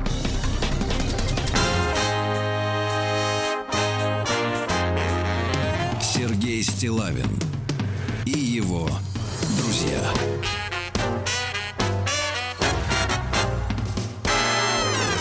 Так, товарищи, на некоторое время в центральной части России у нас откладывается как бы это обледенение, потому что посмотрел сегодня прогноз погоды на ближайшие дни, там 16-18 градусов, ночь тоже тепло, но рачительный автовладелец запасается шинами э, к сезону. Впрок. Вот, тем более, что, так сказать, э, предлагаем вам, друзья мои, не хухры-мухры, а вещь. Вещь с именем, с качеством, да, потому что наши друзья, компания Nokian Tires представляют рубрику «Как это по-фински». И э, вы знаете, наш традиционный э, способ э, общения с нашими партнерами, это когда наши партнеры рассказывают о том, какие они хорошие, и мы этому доверяем. Но при этом они дают э, возможность сделать вам подарок. Это вдвойне приятно.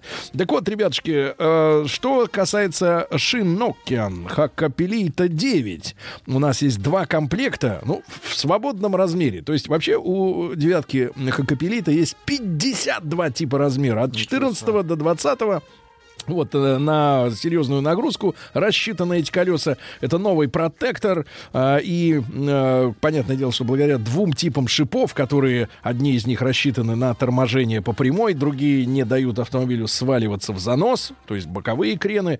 Вот, но еще и низкий уровень шума и более гуманный расход топлива на этих новых покрышках э, Nokian Hakkapelita 9. Так что, ребята, комфортное вождение в сложных погодных условиях. Чтобы получить для своей машинки э, этот э, комплект замечательной резины, значит, что надо сделать? Традиционно нужно проявить себя. А именно, ребята, надо записать минутное видео. Я считаю, что видео это самое лучшее, э, в котором изобразить, э, художественно изобразить э, нечто, чтобы запомниться, понравиться. Да, ну, женщинам в этом смысле проще, так им и резина нужнее.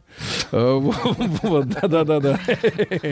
Хорошо. Так вот, э, девчонки, записывайте видео. Почему Ответьте на вопрос, почему именно вам э, должна достаться вот эта как бы история вся, э, и э, разместить у себя в социальной сети, в ВКонтакте, в Инстаграме, э, соответственно, в Фейсбуке. Пометьте обязательно видео, чтобы мы могли его отыскать и сравнить с вашими конкурентами. Хэштеги такие «Хочу шины Nokian» и «Учу финский». Вот-вот, финский. Ну и, соответственно, мы м, транслируем в нашем эфире совсем скоро, мы послушаем кусочек еще три новых слова, как это по-фински. да. Вы, товарищи, учите финские вот эти слова. Пригодится. Да, потому что пригодится, потому что 1 ноября мы по, фотогра- по видео, по фотографиям определим э, нескольких э, финалистов.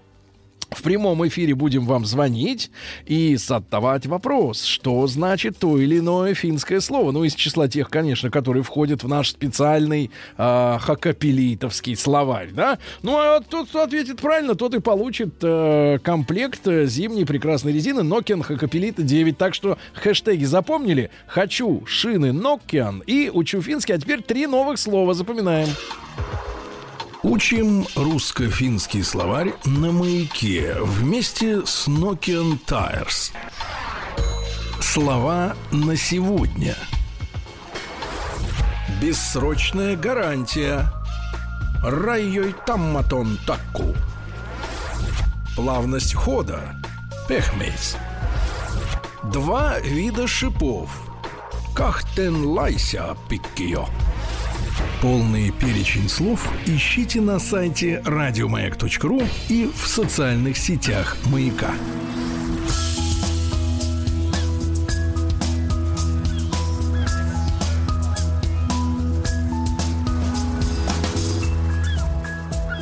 Голубая лента. Голубая лента, да. А, Друзья мои, рад... В э, хорошем смысле. Да, рад видеть в нашей студии вновь Дмитрия Алексеевича Гутнова. Дмитрий Алексеевич, Здравствуйте. Доброе утро. А, Профессор Московского государственного университета, доктор исторических наук. Э, Мы с Дмитрием Алексеевичем э, как бы решили подумать, какая тема и нам, и вам как бы будет интересна. Всем нам троим. Нам, Дмитрию Алексеевичу и слушателям. И вот наш новый проект, уже сегодня второй выпуск, да, «Голубая лента», посвящен, посвящена эта тема трансатлантическим перевозкам. Совершенно Да. верно. Генезису всей этой истории. Потому что нам кажется сейчас, что контейнеровозы, они ходили всю жизнь. Всю Совершенно жизнь. верно. Так Да, было но- не всегда. Да. А, в прошлый раз мы с вами обсудили, с какими трудностями сталкивались путешественники, когда они пересекали Атлантику под парусами. То есть даже регулярность отхода судна от пирса не гарантировала времени прибытия.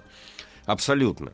И поэтому человечество искало э, постоянно пути, ну, как-то переломить э, силу ветра, течения и тому подобное. И это стало возможным только так, тогда, когда появились первые опыты применения парового двигателя на водном транспорте.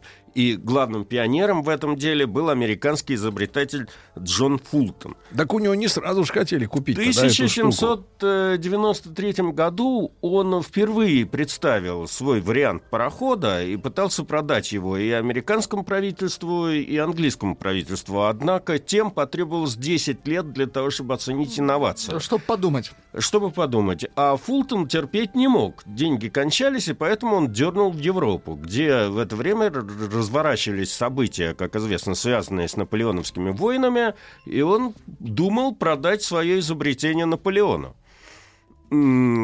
опять же, неудачно, хотя довольно интересно. Он ему пытался продать не, не просто пароход, он ему еще пытался продать первую действующую модель подводной лодки, правда, на мускульной тяге, uh-huh. И uh-huh. торпеду. Торпеда, правда, сегодня это не называется торпедой, это, это называется миной.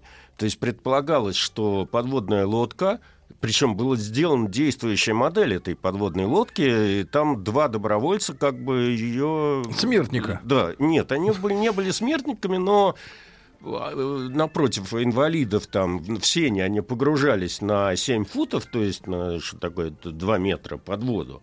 И эта э, подводная лодка несла за собой плавучую мину. Угу. Причем главным оружием этой подводной лодки была не эта мина, а бурав. Это Значит, что? Это он должен был тайно подойти к э, вражескому кораблю и, как бы мы сейчас сказали, пробурить там Прос, дыру. Просверлить? Просверлить. И корабль начинал тонуть. Или ввинтить туда бурав, и на одном конце троса, значит, Фитиль. была эта мина, да, на другом конце троса подводная лодка. Подводная лодка должна была отходить, соответственно, мина угу. подтягивалась к борту корабля и контактным образом, каким-то образом взрывалась. Ну, достаточно грубо. В общем, Наполеон на это дело не повелся. Угу. И э, Фултону пришлось снова искать покупателей. Тут, правда, нашелся американский посол Роберт Ливингтон, который от имени э, американского же правительства судил его определенным количеством денег для продолжения его э, технических экспериментов. И в 1807 году со стапелей э, сошел первый более-менее, э, ну, уже промышленный образец парохода, вооруженный двигателем УАТа, Uh-huh. Значит, э, и Того самого пер, первый Джеймса. пароход назывался Клермонт, потом да. за ним последовало еще несколько пароходов, которые в основном ходили по рекам. Uh-huh. Э, Миссисипи, Миссури.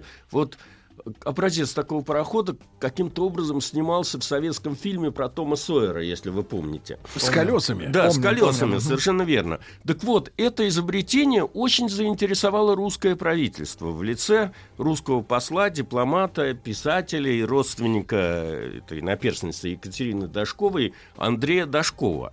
И через посредничество этого Дашкова ну, во-первых, последний пароход Фултона назывался «Император России». Он таким образом как? пытался купить а. расположение Александра Первого. Так и, так и был, Russian император? Да, да, что-то в этом духе. Emperor of Russia. Ага. Вот как это все называлось.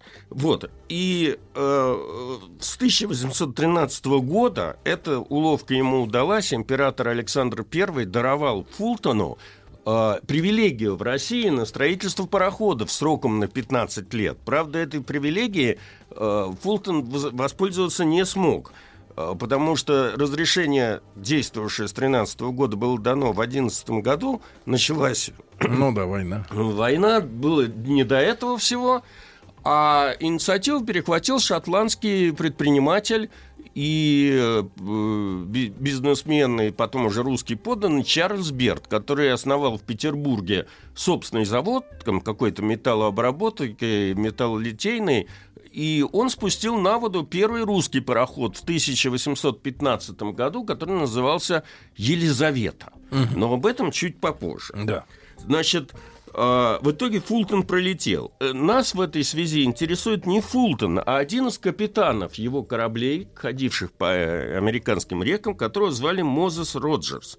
За время своей службы у Фултона он так проникся идеей парового двигателя что, э, на море, что решил основать собственную судоходную компанию и теперь искал корабль, куда можно было бы подобный агрегат поставить. В итоге он нашел э, бригантину, uh-huh. которая называлась Саванна. Э, она была... А дело происходило в американском городе Саванна. Значит, он вооружил эту Саванну э, паровым двигателем, и эм, э, корабль был небольшим. Он имел э, в длину 40 метров, в ширину 4 метра. Э, вооружил ее двумя грибными колесами. Причем эти колеса были Э, размером там с палубу, то есть там они в ширине были, в диаметре прикрутил. 4 метра. Да, прикрутил. Поэтому, значит, э, технически выглядело это так. Уродливо. Когда, когда корабль шел под э, парусами, угу. то э, вот эти мешали. вот колеса, да, они мешали. И поэтому их демонтировали и раскладывали на палубе, чтобы потом можно было собрать.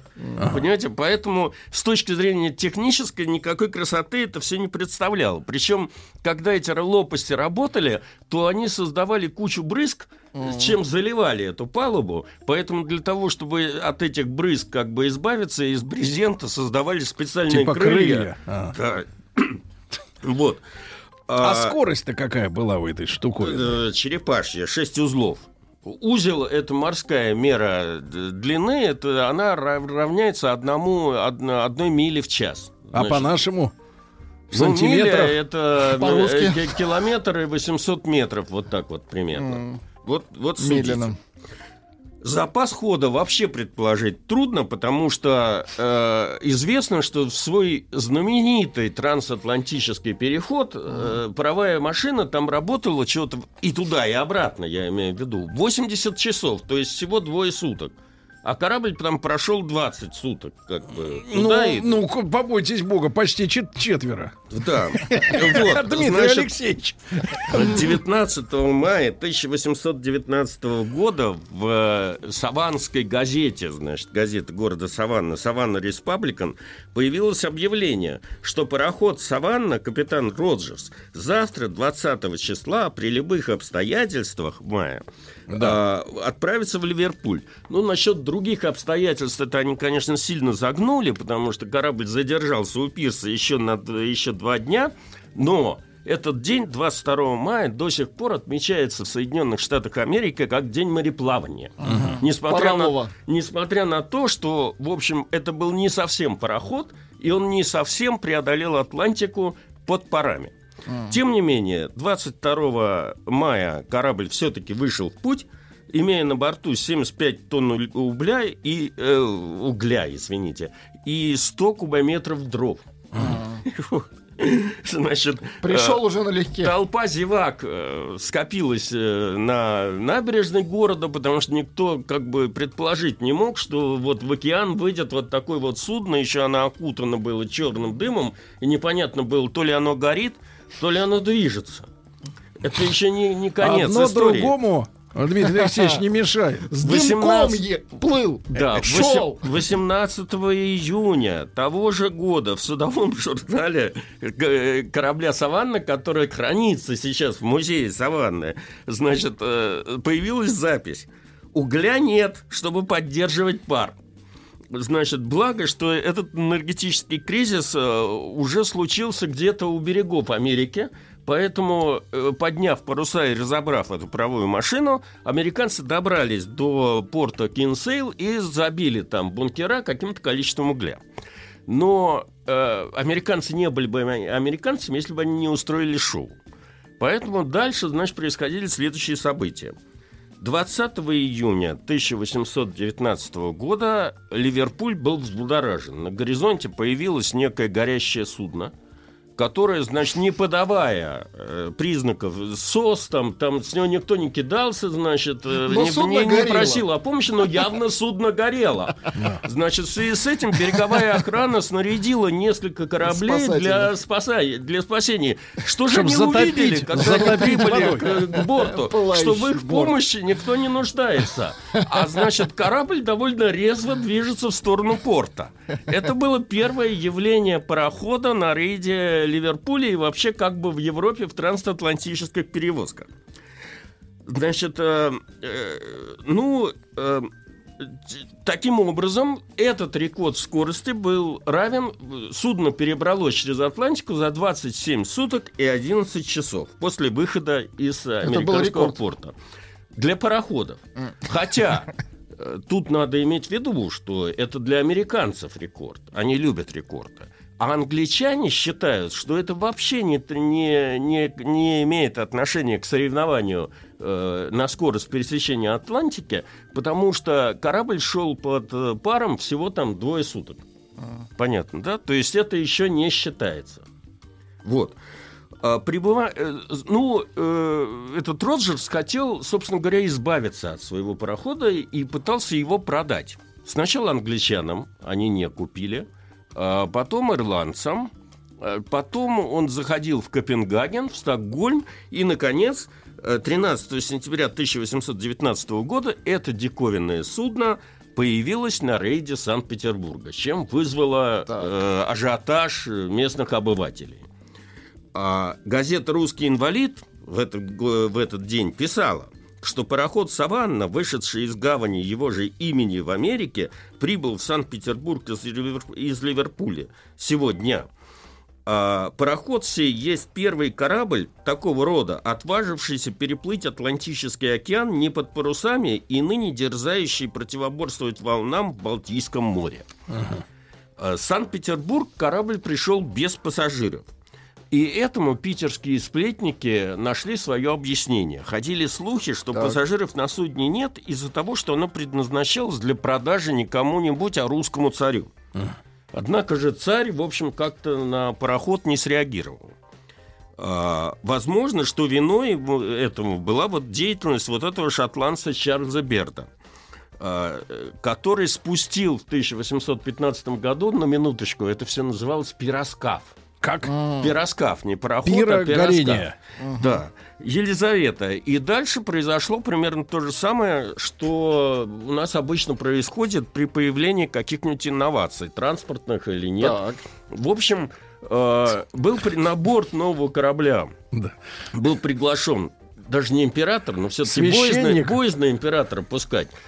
Нет, министр внутренних дел, который Очень должен был хорошо. дать- А я вам скажу так, Дмитрий Алексеевич, инновация это зло, правильно? Зло.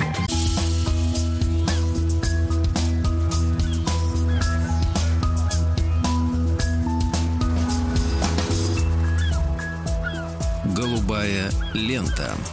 Итак, э, друзья мои, с нами сегодня Дмитрий Алексеевич Гутнов, профессор Московского государственного университета. И, э, э, значит, предыдущую часть нашей беседы мы завершили фразой, что когда в России случаются инвести- инновации, то приходит человек из МВД.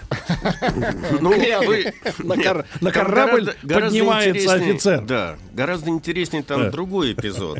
Министр внутренних дел Осип Казадавлев катался... Казадавлев. Да. Кра- Красивая фамилия. А, Он э, сел на пароход и Да. инспектировал его действия. Значит, сначала они доплыли до, собственно говоря, завода этого Берта на Матисовом острове, а затем перешли в Неву и двинулись по в направлению к Орешку. То есть они прошли всю Неву, и по сообщениям газет э, изумленные жители наблюдали, как э, п- некий корабль без парусов, весел и вообще э, с чер- окутанный черной дым, черным дымом шел против течения. Ну, а у При этом на палубе шел банкет. Я сильно подозреваю, что Осип Казадавлев, боясь, так сказать, что с ним что-то случится, в общем, его напаивали, Принимал, как да. бы, понимаете? А Дмитрий Алексеевич, а общественность-то вот видела что-то демоническое в этом, в этом аппарате? Нет, Черти они плывут. все, все были удивлены и изумлены. Это было первое появление парохода, но потом это все дело приелось, потому что э, Берт э, организовал э, регулярное движение между Санкт-Петербургом и Кронштадтом, поэтому появление Фултона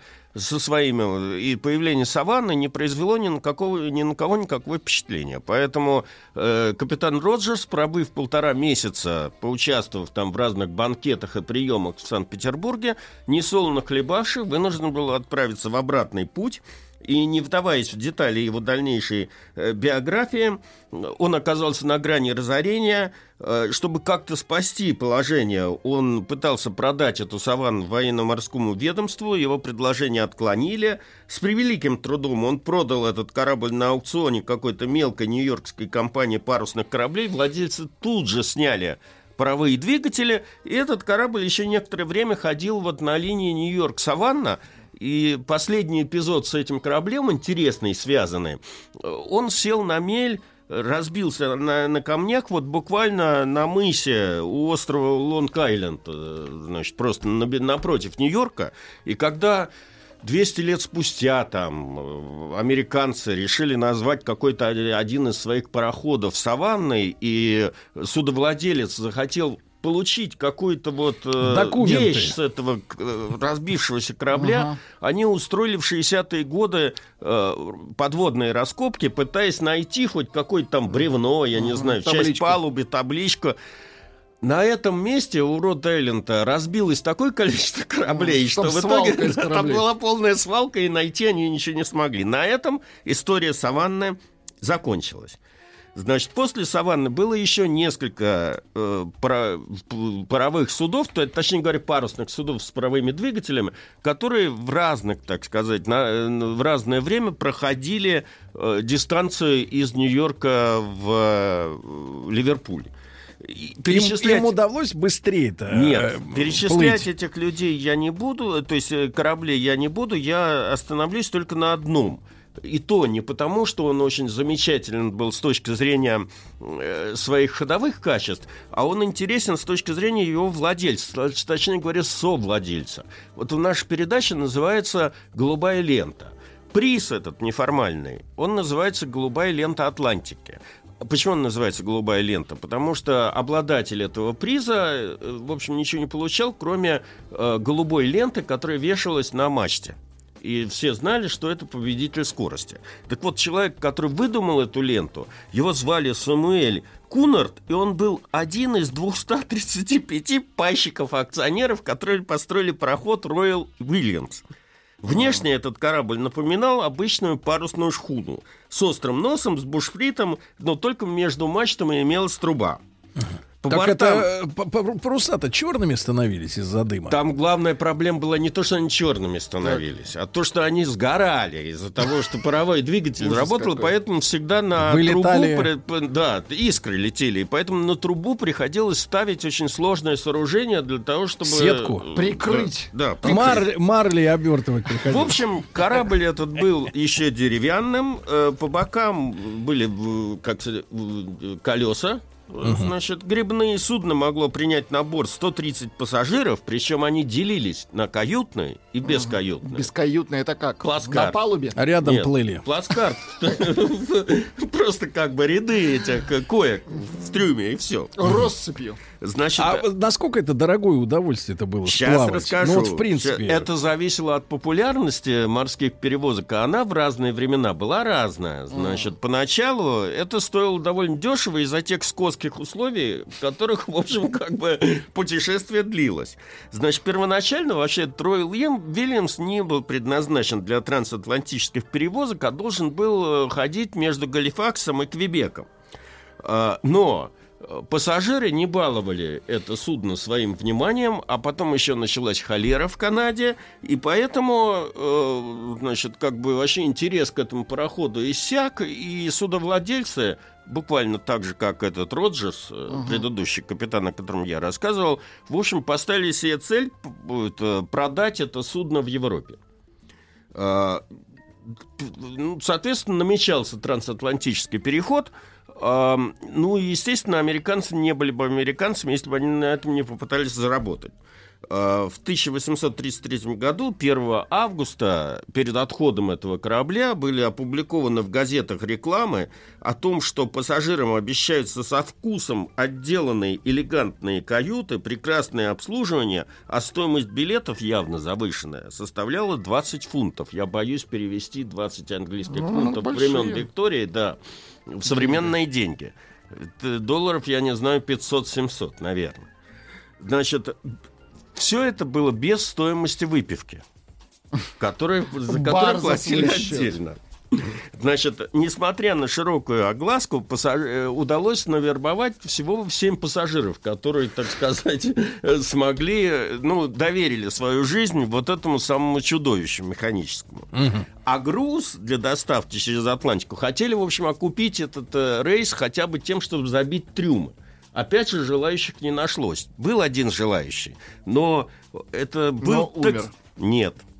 Это был таксидермист Маккалыч из Квебека. который- Макалыч. да, Макалыч. который отправил на Макалыч. этом судне Квадратыч. для продажи в Англии коллекцию чучел канадских птиц.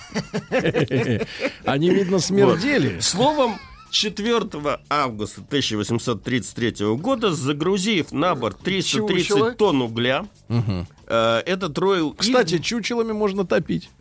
Э, Об этом мы поговорим отдельно, когда дойдем таки до действительно того парохода, который действительно под парами прошел всю эту. Если я успею рассказать, э, мне мешает реклама на маяке. Нет, она Поэтому- наоборот вам помогает, Дмитрий. Алексеевич. Ясно, хорошо. В общем, в итоге Атлантика там э, одарила этих путешественников страшным штормом, была поломана фок-мачта, из строя вышла одна из правых машин, э, причем э, им не хватало пресной воды для паров. Поэтому пришлось в какой-то момент использовать морскую воду. Морская вода дает соль и накипь, как известно. Поэтому паровую машину приходилось раз в четверо суток останавливать, оставшуюся, Чистить. и чистить. Тем не менее, несмотря на э, это, эти все трудности, э, корабль все-таки дошел до Великобритании, э, и э, его удалось выгодно продать за 10 тысяч фунтов стерлингов.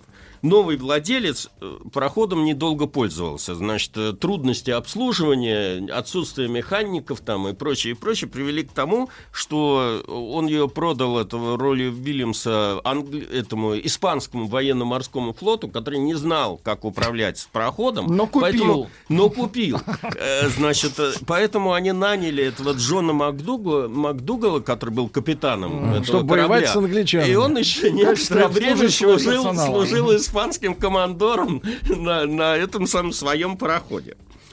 А, если уж об этом говорить, чуть позже. Ну, Это как три- Стив Джобс продал, но остался руководителем. да, в 1937 году был построен еще один Роyal Williams, но на сей раз по другую сторону Атлантики строили его англичане. И он стал первым пароходом с железными водонепроницаемыми переборками. Этим он вошел в историю. Хотя корпус был еще деревянным. Первое плавание этот английский Royal William вышел 5 июля 1838 года, имея на борту 32 пассажиров. По воспоминаниям очевидцев, э, угля туда погрузили столько, что пароход э, сидел в воде так, что эти самые люди для того, чтобы помыться по утру, они просто Да, так по черпали воду, да. А, Черпачком. Э, Корабль Вода прошел, да, прошел э, по, э, через Атлантику за 19 суток. Там было, по тем временам, кстати Быстро. говоря, это был рекорд скорости, но, значит, э, это сделало ему неплохую рекламу. Поэтому на обратном рейсе, это к вашему вопросу, который вы задавали, владельцы парохода хорошо заработали. Они продавали билеты по 140 долларов. Это по тем временам довольно большие деньги. А а за каждое письмо, которое желали передать через этот пароход э, в Старый Свет, платилось 24 американских цента. А, э, корабль 24 августа 1838 года вышел в плавание и пришел в Ливерпуль с новым рекордом 14 дней и 5 часов. И этот рекорд продержался довольно долго. Правда, после этого события данный корабль более никак не засветился в аналах военно-морской истории. Э, известно только, что списали его в 1888 году, э, распилили, э, но через Атлантику он уже особенно не плавал.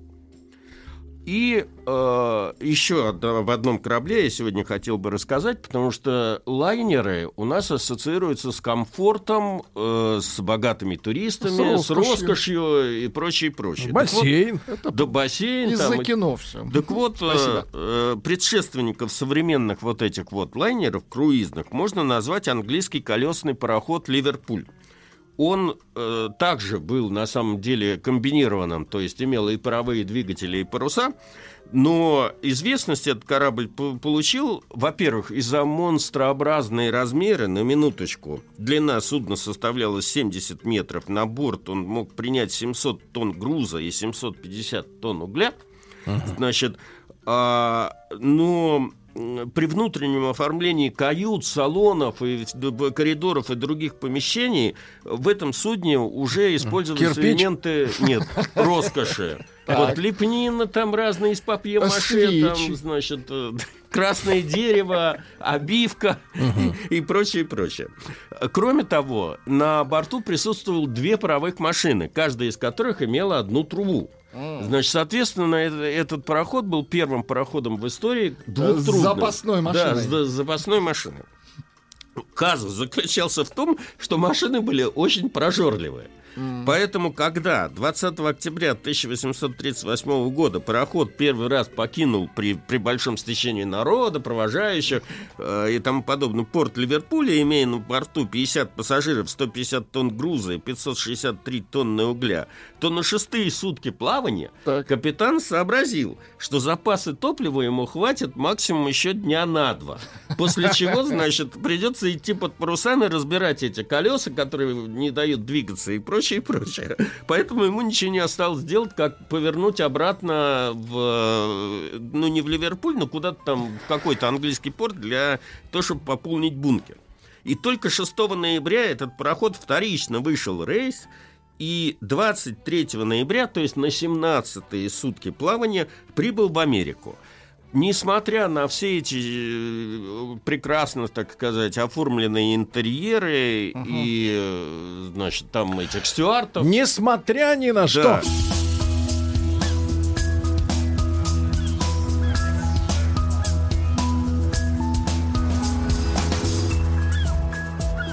Голубая лента.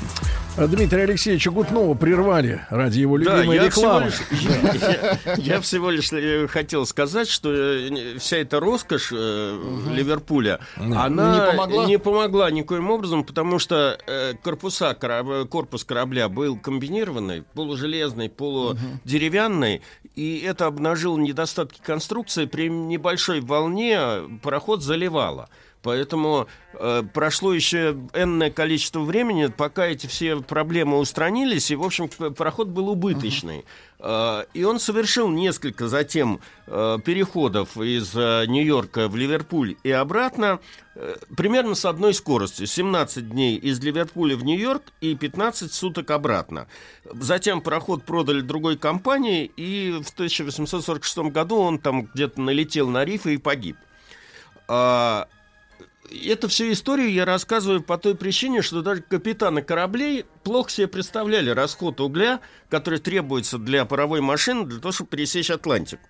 Более того, не просто капитаны, многие э, ученые мужи как бы плохо себе представляли, как можно пересечь Атлантику под паром. Приведу один пример. Э, известный английский физик, не математик, а физик, в общем, должен, uh-huh, который uh-huh. должен был понимать толк в этом всем деле. Толк в паре. Э, ирландского происхождения Дионисий Ларнер – э, вполне авторитетно во время чтений публично в Королевском морском обществе в 1836 году заявил, что пароход никогда не сможет принять на борт такого количества топлива, какое необходимо для пересечения океана. И поэтому создание парохода, работающего на линии Нью-Йорк-Ливерпуль, это такая же нелепость, как путешествие из Нью-Йорка на Луну. Авторитетно заявил. Авторитетно. А тем временем будущее как бы уже э, стучалось в двери. На самом А деле. где был найден ответ-то на вопрос? И более экономичные машины? как- Нет, решили, нет, да? нет. Они, это, это дань э, извечной американской конкуренции. Вообще первым пароходом, который пересек Атлантику, был совершенно небольшой, не приспособленный для трансатлантических рейсов пароходик под названием «Сириус», построенный в 1837 году и предназначавшийся для перевозки грузов и пассажиров в- в Лон- между Лондоном и портом Корк. На самом деле он вообще как бы был не океанским кораблем. Но у этой миссии очень смешная и, как бы это сказать, интригующая история. Она началась с того, что лондонский предприниматель Джуниус Смит основал пароходную компанию и заказал для нее пароход, который назвал, назвал British Queen. Корабль был недостроен. Э, Компания, которая его строила, разорилась, и, в общем, корабль оказался неудел. А в это же время известный э, изобретатель и техник... э, э, этот, Шарлатан. Нет, не шарлатан, в том-то и дело. Брунель. Да. Значит, строил свой пароход, известный пароход Great Western. Вообще, Брунель известный человек в технике. Он много чего сделал. У меня не хватает времени, опять же, вам э, подробнее рассказать. башковитый. даже, даже, да, в, бытовой жизни Санкт-Петербурга кое-что есть от. В бытовой. Да. А, так По вот- ребрике. М? По ребрике. Да нет, Лучше. это, это, смеш- это гораздо смешнее. А что, в старых больницах Так. в Санкт-Петербурге, если вы зайдете на первый этаж, вы увидите Своим рельсы, ходом. которые ведут в операционную. Рельсы? Рельсы. М. Значит, Чтоб я, первый раз, я первый раз с этим столкнулся. У меня дочка родилась в Санкт-Петербурге, я в роддоме Видемана. Значит, это дело увидел и решил, какой, значит, там в 19 веке, вот это для, для 19 века был прогресс. На вагонетках роженец возить в родильную. Выяснилось, что Брунель, проектируя госпиталь для раненых солдат Крымской войны, в предместье Стамбула построил госпиталь. Англичане готовились к войне с Россией, так как они сейчас готовятся к войне. Значит, основательно. Ай-яй-яй-яй. Так вот, предполагалось, что раненые с этой компании прямо с парохода на этих самых каталках-вагонетках будут прямо с пирса доставляться в операционную. Поездами. Поездами. Понимаете? И эта инновация потом, в общем, была воспринята Прижилась. и считалось, да, что в лучших клиниках как бы Европы вот это вот должно иметь место быть. Так, так, так. И что же этот Брунель, понимаешь? Брунель строил пароход Great Western, и он уже тогда заявил о том, что этот пароход должен пересечь Атлантику э, быстрее всех.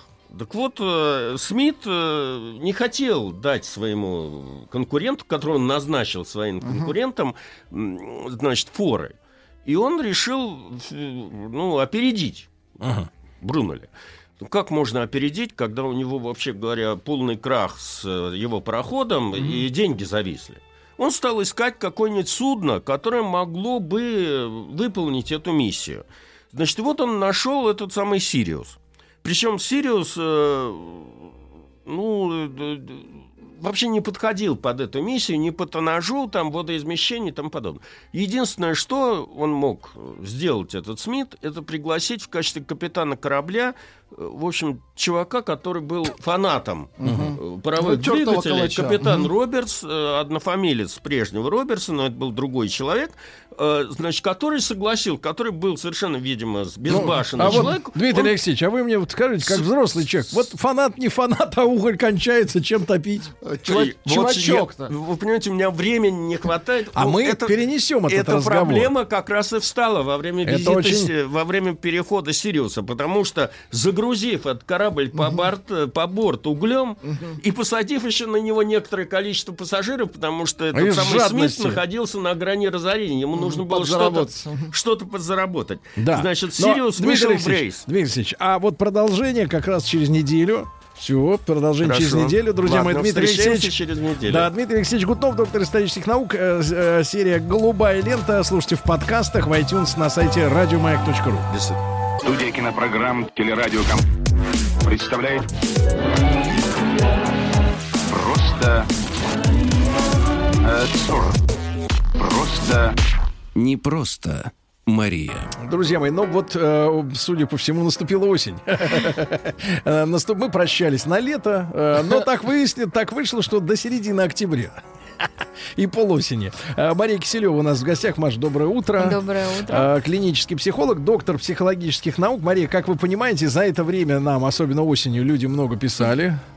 Вот, рассказывали о себе. У меня есть, э, конечно, материальчик для нашего с вами сегодняшнего Компроматик. э, разговора, да. И, э, знаете, мне хотелось начать с комментариев э, с ваших э, к сегодняшней теме дня э, с психологической точки зрения, потому что такой многоплановый, как обычно. Вот э, выяснилось, э, что э, в понедельник одна, наверное, уже достаточно взрослая москвичка, видимо, уже имеющая работу, но еще не достигшая э, 50, м, да, вдруг обнаружила, что из дома утром рано пропала чихуахуашечка.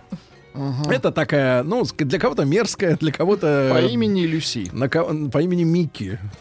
Вот, э, Это, да, пропала, с- Газманова пропала собака, да, э, вот, э, и, и выяснилось, значит, что эту собаку утром в понедельник родная бабушка этой москвички взяла в охапку, вот, э, вышла на улицу и первому попавшемуся мужику, который говорит, хорошо, ладно, я возьму, но без денег, отдала и сказала, только уберите ее. И трехлетняя чихуахуашечка ушла не своим, не своим ходом, да, не знаю. Говорят, может быть, в корейский ресторан, но сколько там бульона.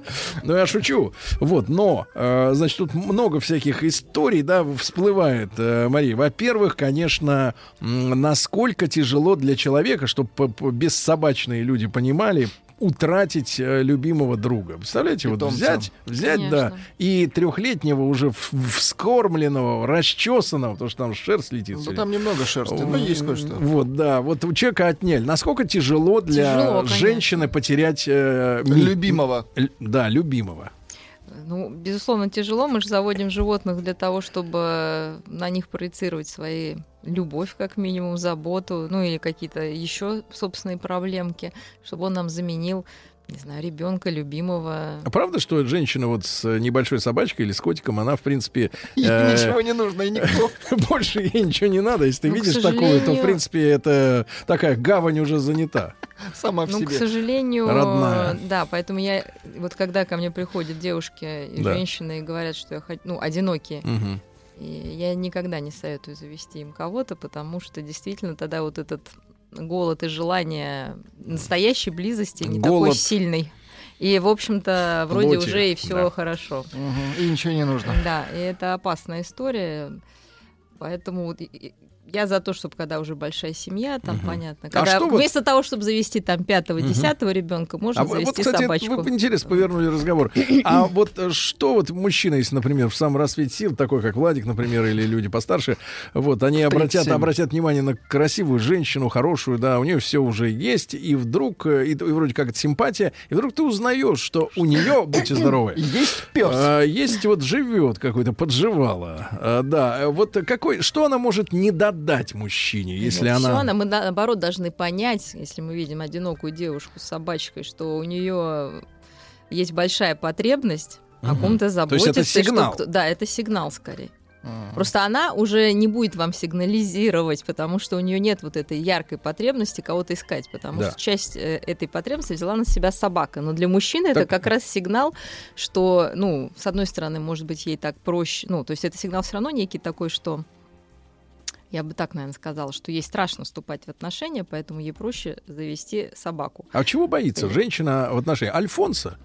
Ну, слушай, ну что у вас сегодня какие-то вот эти Чё, вам- материальные Маш, отношения? Маша, я вам, я вам, я вам реально говорю, значит, Вы, Сергей, столько историй, да? Да, что, я серьезно говорю, как я, люди обувают. Нет, я, обал... в плохом я- нет, я обалдел, что Москва, на самом деле, во-первых, она кишит аферистами, это я понял давно. Аферистами Еще или по, аферистками? еще по фильмам. И нет, так, и так. Нет, и, и Москва кишит э, женщинами, которые э, являются наивными буратинами. Э, вот не, не очень давно мне рассказывали из первых рук историю, что, значит, вот вот такая женщина, значит, э, ну, не знаю, не, не, не успела узнать, с чихуахуа или без, но искала спутника жизни. И несколько раз, я, несколько раз, э, значит, она в- оказывалась в ситуации, когда на первой неделе или там на второй э, каких-то отношений, или кажущихся, или реальных, э, человек просил перевести на карту там 150 тысяч или больше, человек отправлял, и, И и мужчина исчезал. И, и, и Москва реально, у меня складывается ощущение, что здесь возможно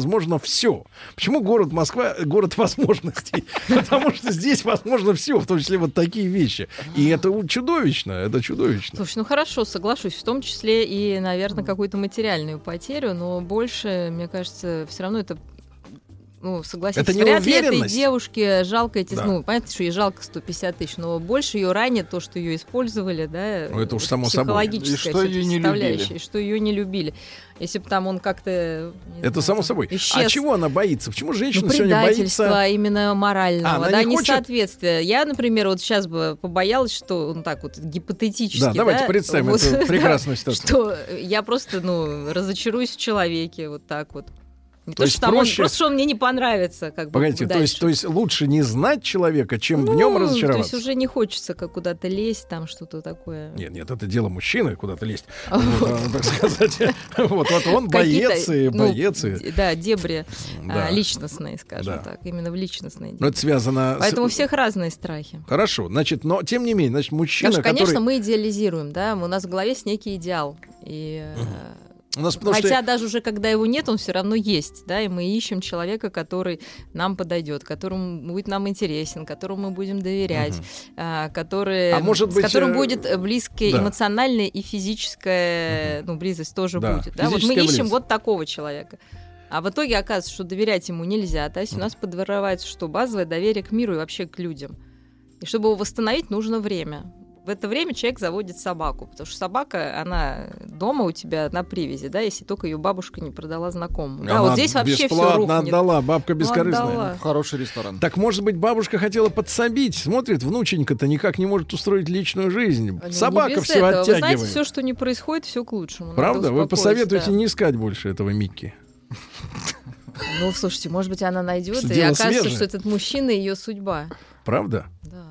И тогда бабулька Я будет... верю в такие, да. Серьезно? Чудеса. Да, да, да. А вот если, а если ситуацию рассмотреть как подлость Бабкину, да, то есть она без спроса взяла по каким-то своим причинам, то ли ей надоело, надоели Гавканье, какахи, То ли то ли э, плохо с головой, в да, принципе. то ли, то ли внучка надоела, гавканье вот это надоело, еще что-то надоело. Или э, вот, э, в принципе, вот поступок такой близкого человека. То есть она выросла с этой бабушкой, да, дожила там, ну, наверное, лет до 25, наверное, дожила, верила в эту бабушку, что она ему готовила оладушки. Бабушка ее котле- любила. крутила котлеты. И вдруг такая подлянка, да, вот взяла и... и Ну, тоже и- разочарование, тоже, опять же, потеря доверия ну, близкому человеку. Все по тому же сценарию. Придется две потери пережить. Собаку и бабушку. и как следствие мужчину. Вот. И как следствие, наверное, стать э, взрослей.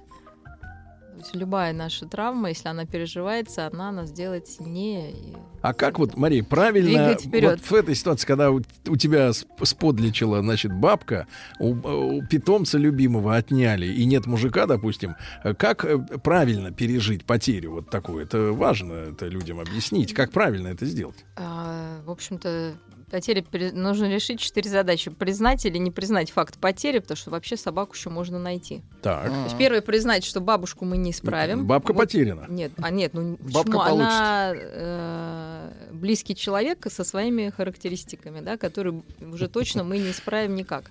Да, то есть это вот первая потеря. Мы это признали. Вторая, что касается собаки, а, не знаю, там дать объявление, возможно, она и найдется.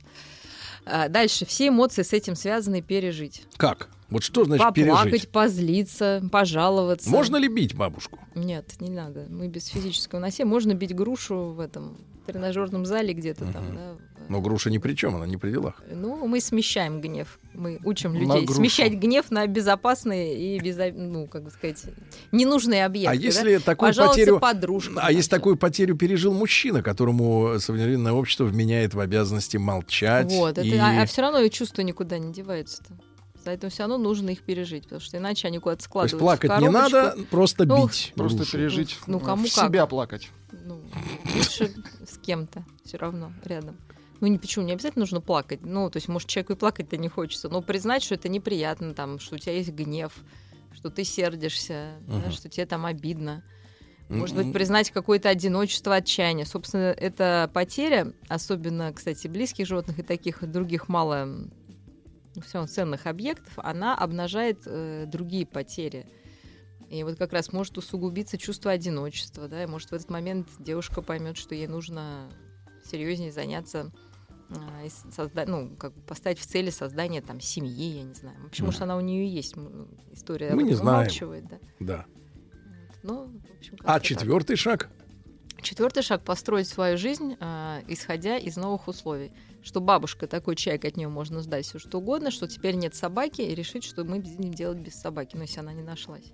То есть это уже тех, техническое устройство э, быта своего, исходя из новых условий. Собаку с бабкой не оставлять. Всё. Да, ну как бы сделать вывод. То есть мы должны признать факт, поплакать, Конечно. позлиться, а потом выстроить жизнь, исходя из новых условий в общем-то, и дальше иметь это как некий опыт.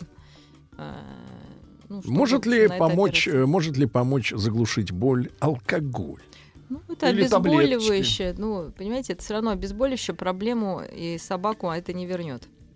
Проблему не решит, собаку не вернет. Uh-huh. То есть, естественно, если очень больно, люди принимают, там, если у вас болит зуб, да, вы принимаете обезболивающее. Но, да? Но гниль, зуб надо лечить. Гниль никуда да, не девается. То же самое с, психи... ну, с нашей душевной болью. Мы можем ее чем-то заглушить, но она никуда не уходит, и проблемы, к сожалению, не решаются, наоборот, еще усугубляются.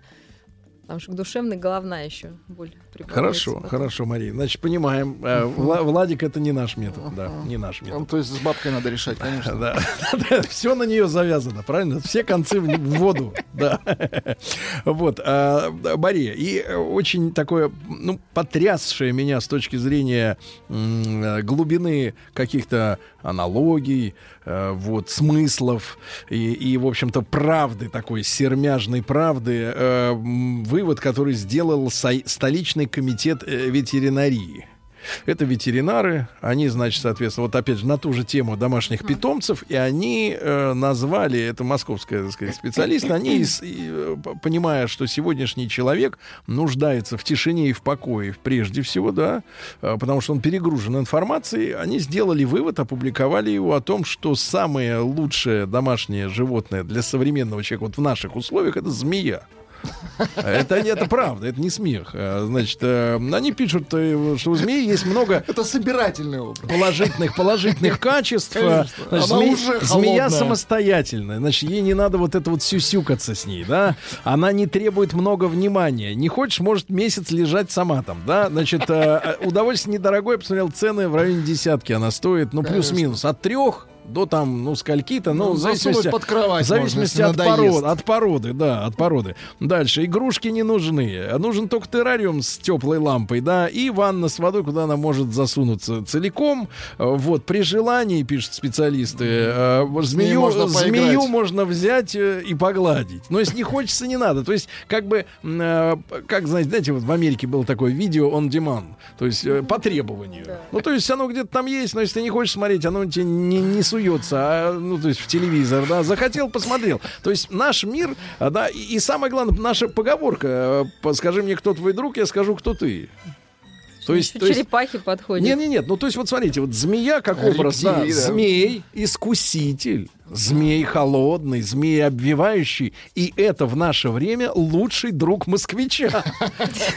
Да, ну и вообще жители крупного города, я так понимаю, все это переносится. Это же страшно, Мария, да? Это страшно, конечно. Я думаю, что... Потому что нет интерактива фактически никакого. Как раз это то, что не надо, да, потому что именно в тепле, в какой-то заботе о ком-то мы в этом дефицит испытываем. В общем-то, животное должно восполнять дефицит как раз некий, да, вот теплоты, а потом снять стресс. А-а-а. Да, змею, конечно, гладить это ну, не это кошку. Холо- холодный шланг толком. Вот, ну, можно, есть, да, ну, дешевле, для мужчин да. точно никакого. Гладишь, а куда ушло тепло?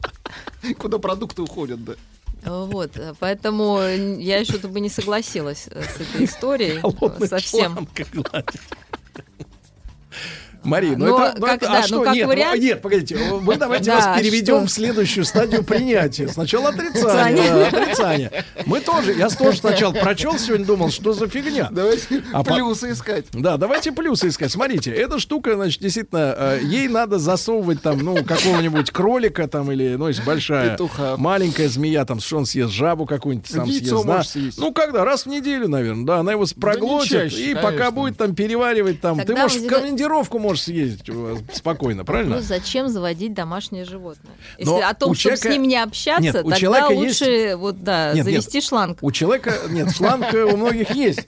Вот, значит, да, но, но, да, да, да. но Мария, да, наверное, какие-то фантомные. Вообще человеку нормальному, даже вот пусть подон- подонок, да, да, да, у него все равно свойственно э, отдавать что-то. Или есть патологические типы, которые хотят только брать и никому Ну, не надо. животным патологические типы тоже любят отдавать как раз. Они часто говорят, что люди ужасны, да, а вот животные единственные И во главе этой товарищи. тусовки Чехов, я так понимаю, да? Ну, по-разному. да, Авторитет. можно.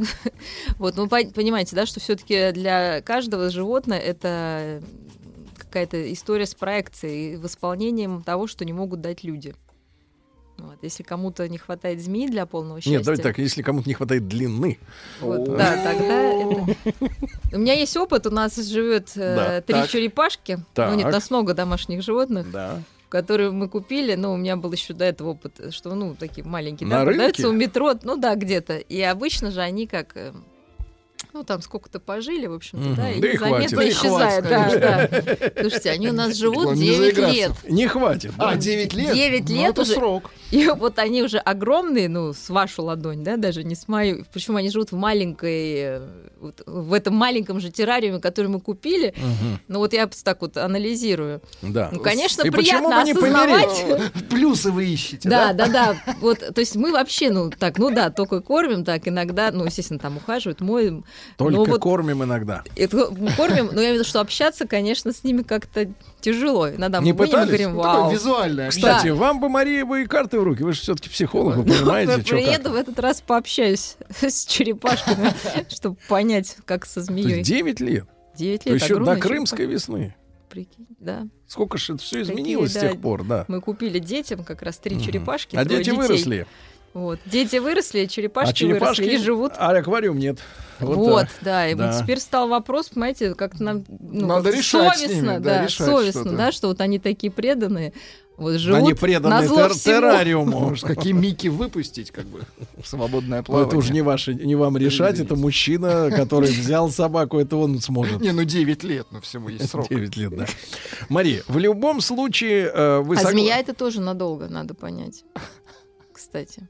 Мне один мужчина прекрасный из одной Так автомобиль- забудете, что она там в углу лежит. Из одной автомобильной компании жену свою бывшую называет змеей. Очень высокопоставленный мужчина, доктор наук, реально. То есть умный мужчина и все время рассказывает про свою змею, от которой он как бы в паспорте избавился, а вот по жизни нет. Ну, мы продолжим, друзья мои. На, на, так сказать, следующий этап нашего общения с Марией Киселевой это знаменитое письмо человека, который начал свое послание следующими словами. «Меня зовут Д, и мне не хватает года до трицули». Студия кинопрограмм «Телерадиоком» представляет Просто абсурд. Просто Не просто Мария.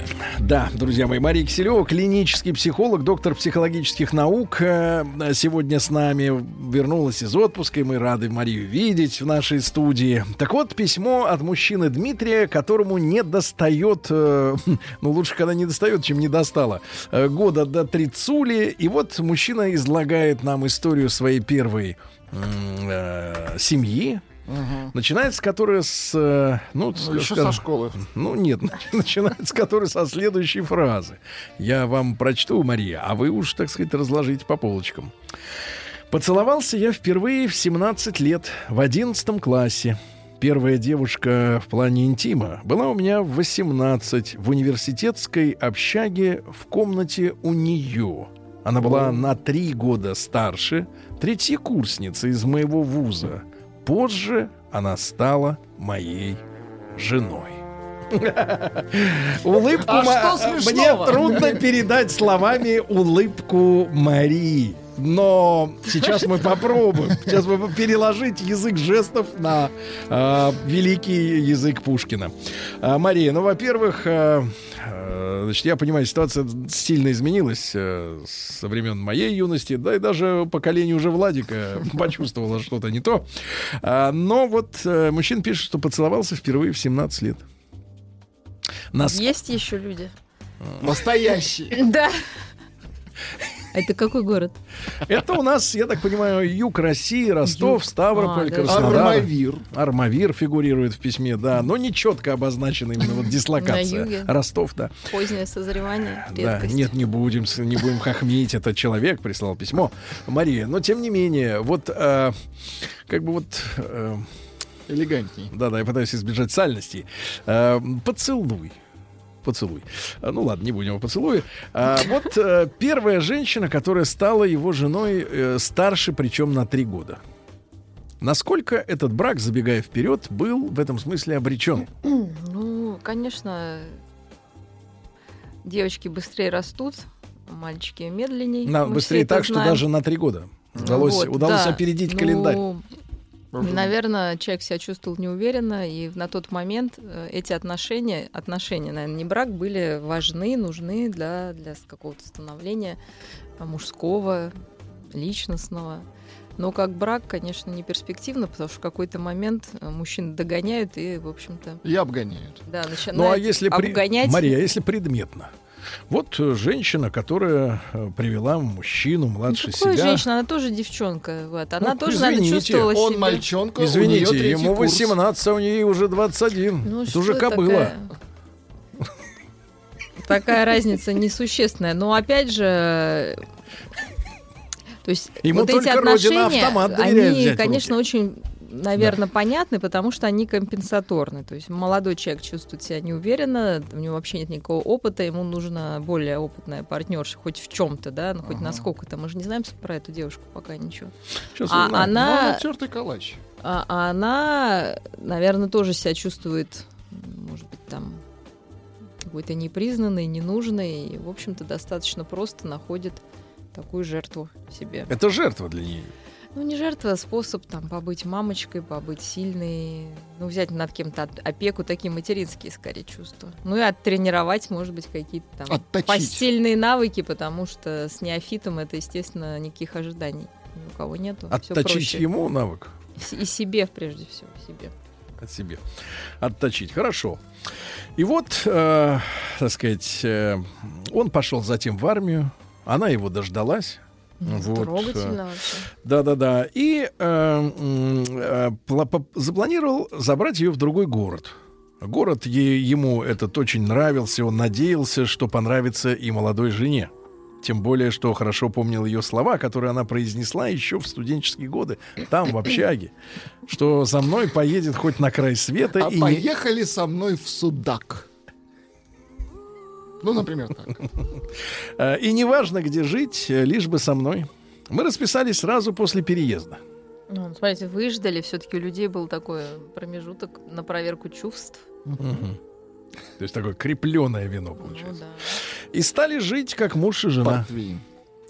Хватило нас на полтора года. Она все чаще говорила мне, что все подруги у нее остались там, ей тут нечем заняться, только работа и дом. Я познакомил ее с девушкой моего знакомого, но дружбы не случилось. Она говорила, что хотела бы рисовать, и даже сделал я ей сам мольберт. Вы понимаете, не купил мольберт в, в магазине худож... Дешевый, да. художник. А сам выточил его из Представляете, из, из- из древесины выточил. Кстати, Бензопилой. вообще женщины ценят, когда мужчина что-то делает своими руками. Ну, смотря какие.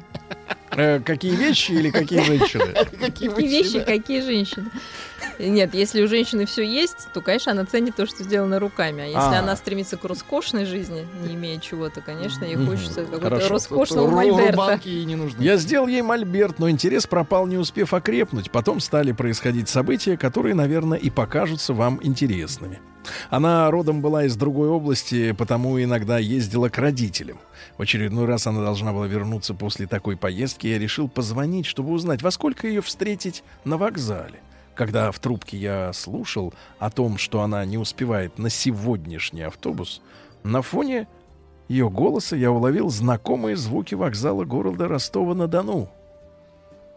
Куда она, соответственно, Ай-яй-яй-яй-яй. того города, где мы учились и жили. Надо сказать, что от родителей она должна была ехать из Краснодара ко мне в Ставрополь. Как вы понимаете, на карт, на глобусе это рядом, но по факту сотни миль. Э, Вот э, на вопрос: "Ты же не в Краснодаре?" После паузы она ответила: "Нет". Хочу отметить, что я по темпераменту очень ревнив и мнителен. Это я всегда признавал и не скрывал. Далее она стала объяснять, что решила заехать по пути к подруге. Э, Вам представляется карта нашего юга? А, ну, это, в общем, я подскажу, в разных сторонах. А, Вот, а мне ответили, что ты усложняешь и придумаешь проблемы из ничего. Э, Надо сказать, что тот случай стоил мне нервов, чего не могу утверждать о жене. В итоге она приехала через два дня. Я, говорит, на вечернем автобусе приеду. Приехала через два дня, конечно, я уже перебесился. К тому времени и накал встречи был минимальным. Вот на тот момент, э, Мария, должна была ли насторожить молодого человека, ну, вот такая манера себя вести, обманывать, лгать, врать? Ну, неприятно, конечно. Нет, Почему нельзя было это- обсудить? Действительно, может, человек там поехал к подруге, но если это невозможно Но не попал обсуждать. к ней. Ну, нет, Но просто... попал на друга. Нет, э, меня такой вопрос интересует.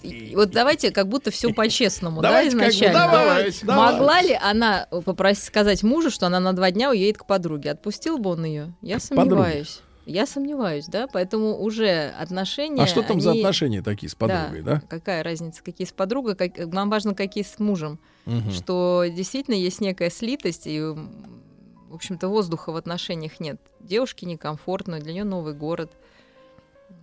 Но почему-то идет такое, да, Давление. навязывание, да, что это хорошо и так должно быть. Наверное, если бы больше было свободы как раз в отношениях, то э, каких-то пакостей бы не, проход- не происходило. Мгм. Хорошо. Второй интересный случай произошел спустя месяц, наверное. В очередной раз я вышел из дома вечером, чтобы встретить ее с работы. По пути к ней я решил позвонить. Каково же было мое удивление, когда мои звонки начали сбрасывать. После третьего звонка мне пришла смс -ка. «Я позже наберу, я не в городе». Сказать, что у меня пропала земля, из-под ног не сказать ничего. Такой бури эмоций я еще никогда не испытывал. Страх и паника. Они сменились злостью и ревностью. Иметь смелость сбрасывать звонки и в ответ ничего толком не объяснять. Хочу тут уточнить, что когда она устраивалась на эту работу, мы обговаривали, чтобы работа не была разъездного характера. Я пришел домой и только что не рвал волосы на голове, рвал другое. Книги, палас, порвал обивку на двери, метался из угла в угол, написал пару смс с вопросами. Наконец она позвонила. На той стороне был абсолютно спокойный, я бы сказал, безучастный голос. Диалог. Я. Что все это значит? Где ты? Жена. Я не в городе. Мы поехали по работе. Я. Уже 19 часов. Ты работаешь до, до 18. И что значит по работе поехали? Где не в городе? Жена. В Армавире. Ай-яй-яй-яй-яй, прекрасный город Армавир. И так опачкан. Вот этими поездками, да? Ай-яй-яй-яй-яй. Я с менеджером поехала. Нужно было на месте настройки производить. Я в каком тр-тр-тр-тр-тр Армавире? Это я камуфлирую.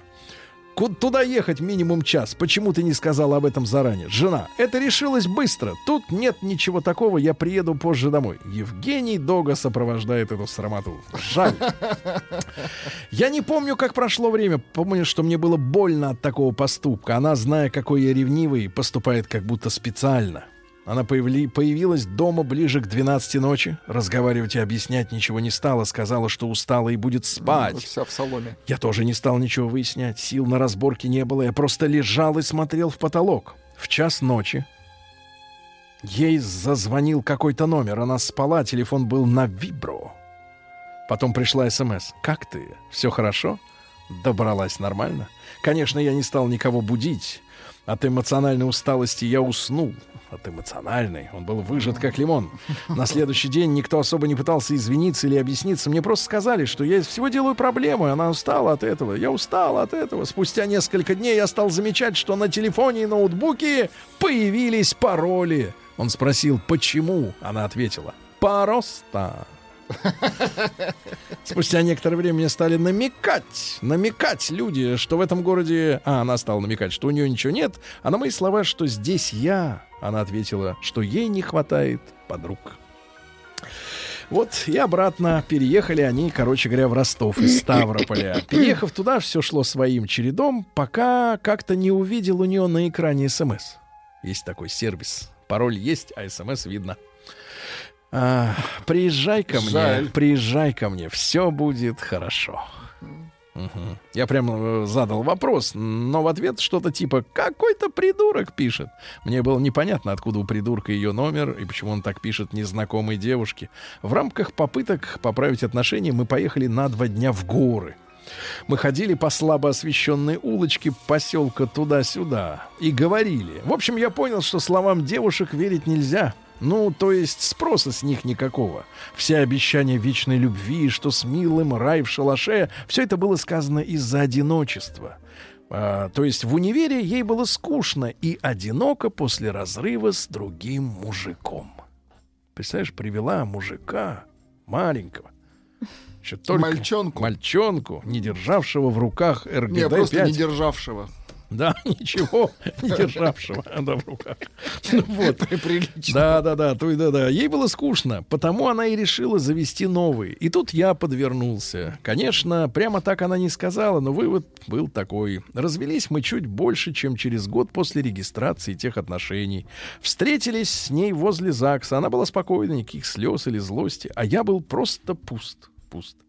А, пару раз потом приходила ко мне. У нас был холодный и безэмоциональный секс. Потом все это прекратилось. Спустя какое-то время, месяца через 2-3, я узнал, что она с кем-то встречается. Он моложе меня на 3 года. То есть сначала он был моложе ее, потом этот. Еще минус, Она минус пошла 6. к истокам. Минус 6, да. А просто не хочется, э, так сказать, стареть-то не хочется. Хочется вот, да.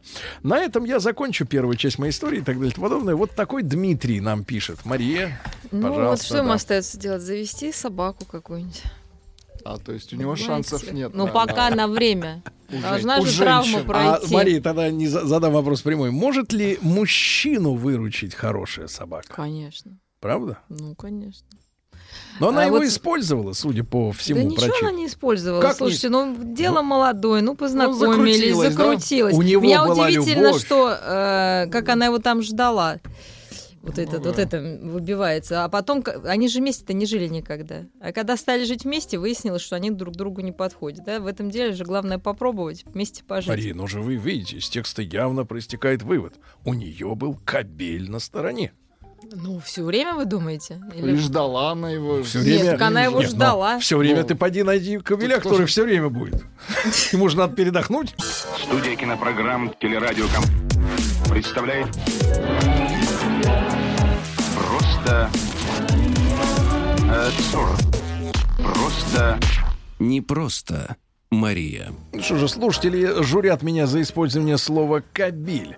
А, Но а, Мария э, Киселева, клинический психолог, доктор психологических наук, она вот, вот меня не осуждает. Да, я использую это слово, что какой-то кабель, зная, что женщина замужем, приглашает ее ночью Ага, Армавир. приехать и говорит ей, все будет хорошо, понимаешь, да? Нет, ты доехала нормально. Мария, вот скажите, пожалуйста, в этой же в этой же истории как главная эта суть? Ну, понятное дело, молодой мальчишка, неопытный, ничего не знает, учится на своих ошибках, и, и, и не факт, что всему научился, потому что всего лишь 30 еще нет. Ну, дай ну, бог, дай бог хороший, научится. что он так вначале произошел, есть время восстановиться бог и научится, строить да. жизнь. Да.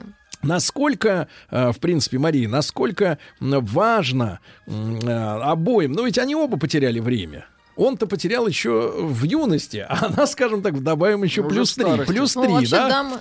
Зачем ей нужен был этот эксперимент от, как говорится, ну, получается, от нечего делать. Уже и не нужен. Да нет, да. ну на самом деле, действительно, я вот э, размышляю, очень странная история, потому что взрослая девушка берет себе молодого э, с тем, ну, с тем, чтобы все равно быть лидером, да, ну, ну, потому что вот по факту так происходит, да, она старше, Она диктует правила. она диктует правила, но в итоге правила начал на самом деле диктовать а, молодой человек. Он В её вскипел. куда- То есть он наоборот комплимент парню, да, что Да. он проявил себя как мужик, он Взял, взял, на себя ответственность. ответственность, Вот, абсолютно, вот, да. вот так. Вот. Ей, наверное, вот это не нужно было. Да? Ей хотелось э, быть главой там, и, в общем-то, все, что было по ее. Значит, она ищет еще более младшего, а, который, Еще наверное, да, еще минус три, который вот будет. То есть, мне кажется, у этой девушки есть просто такой очень глубокий конфликт. А, Ей хочется быть и главной мамочкой, и иметь рядом мужика. Но это невозможно одновременно. Понимаете? Мгм. Поэтому все будет рушиться. А откуда сидит это в голове? Вот Ну, такая, такая ролевая модель. Ну, понятно, что все из детства, но вот объяснить это сложно. То есть, и она очень не уверена, потому что строить жизнь с ровесником ей страшно, да, себе. Или с мужчиной постарше, Ну, где-то после говорю постарше, 37 да. уже. То есть она на какие-то реальные, там, не знаю, предложения экспериментов, наверное, ну, зрелому сексу, наз- назовем так, наверное, не готова, да, то есть она свою модель сексуальную навязывает менее опытным партнерам, Мгм. боясь каких-то там, я не знаю. Это чего. хорошо еще нам э, Дмитрий не расписывал, что у них там происходило. Потому что, А жаль. возможно, возможно, в этих э, деталях э, И крое- скрывается, э, кроется конечно. перверт.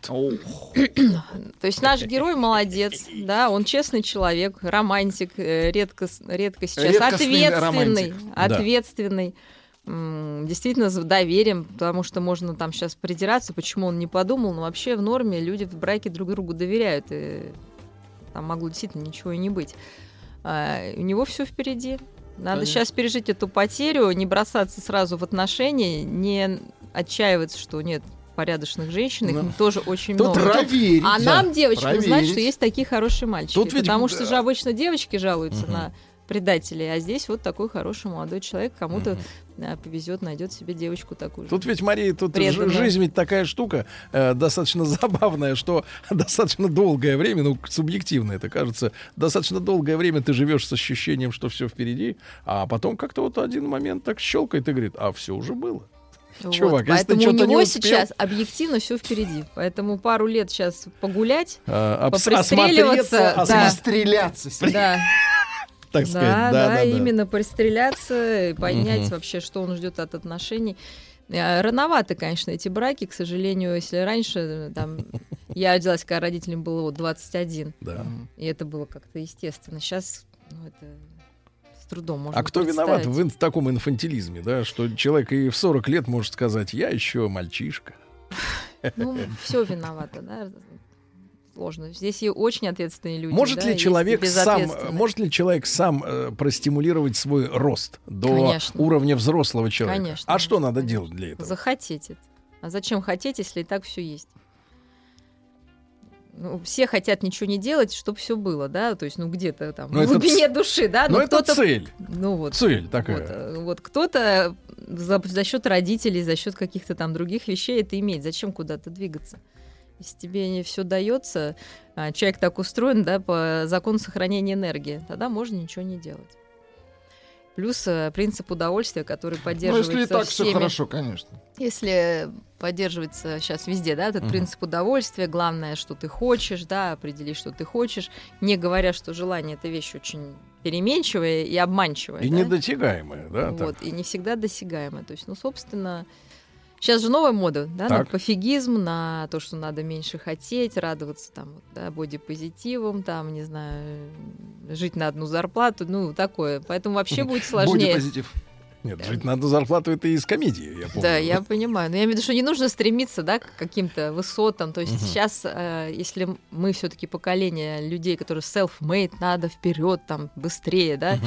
выше, А вот сейчас молодежь а? дети, они, сейчас молодежь, она совершенно противоположна. не хотят. Нет, у них другие ценности, да. Подходит ли это, вот, сочетается ли это с моей миссией, там, да, вот Ага. как это, вот у них другая история.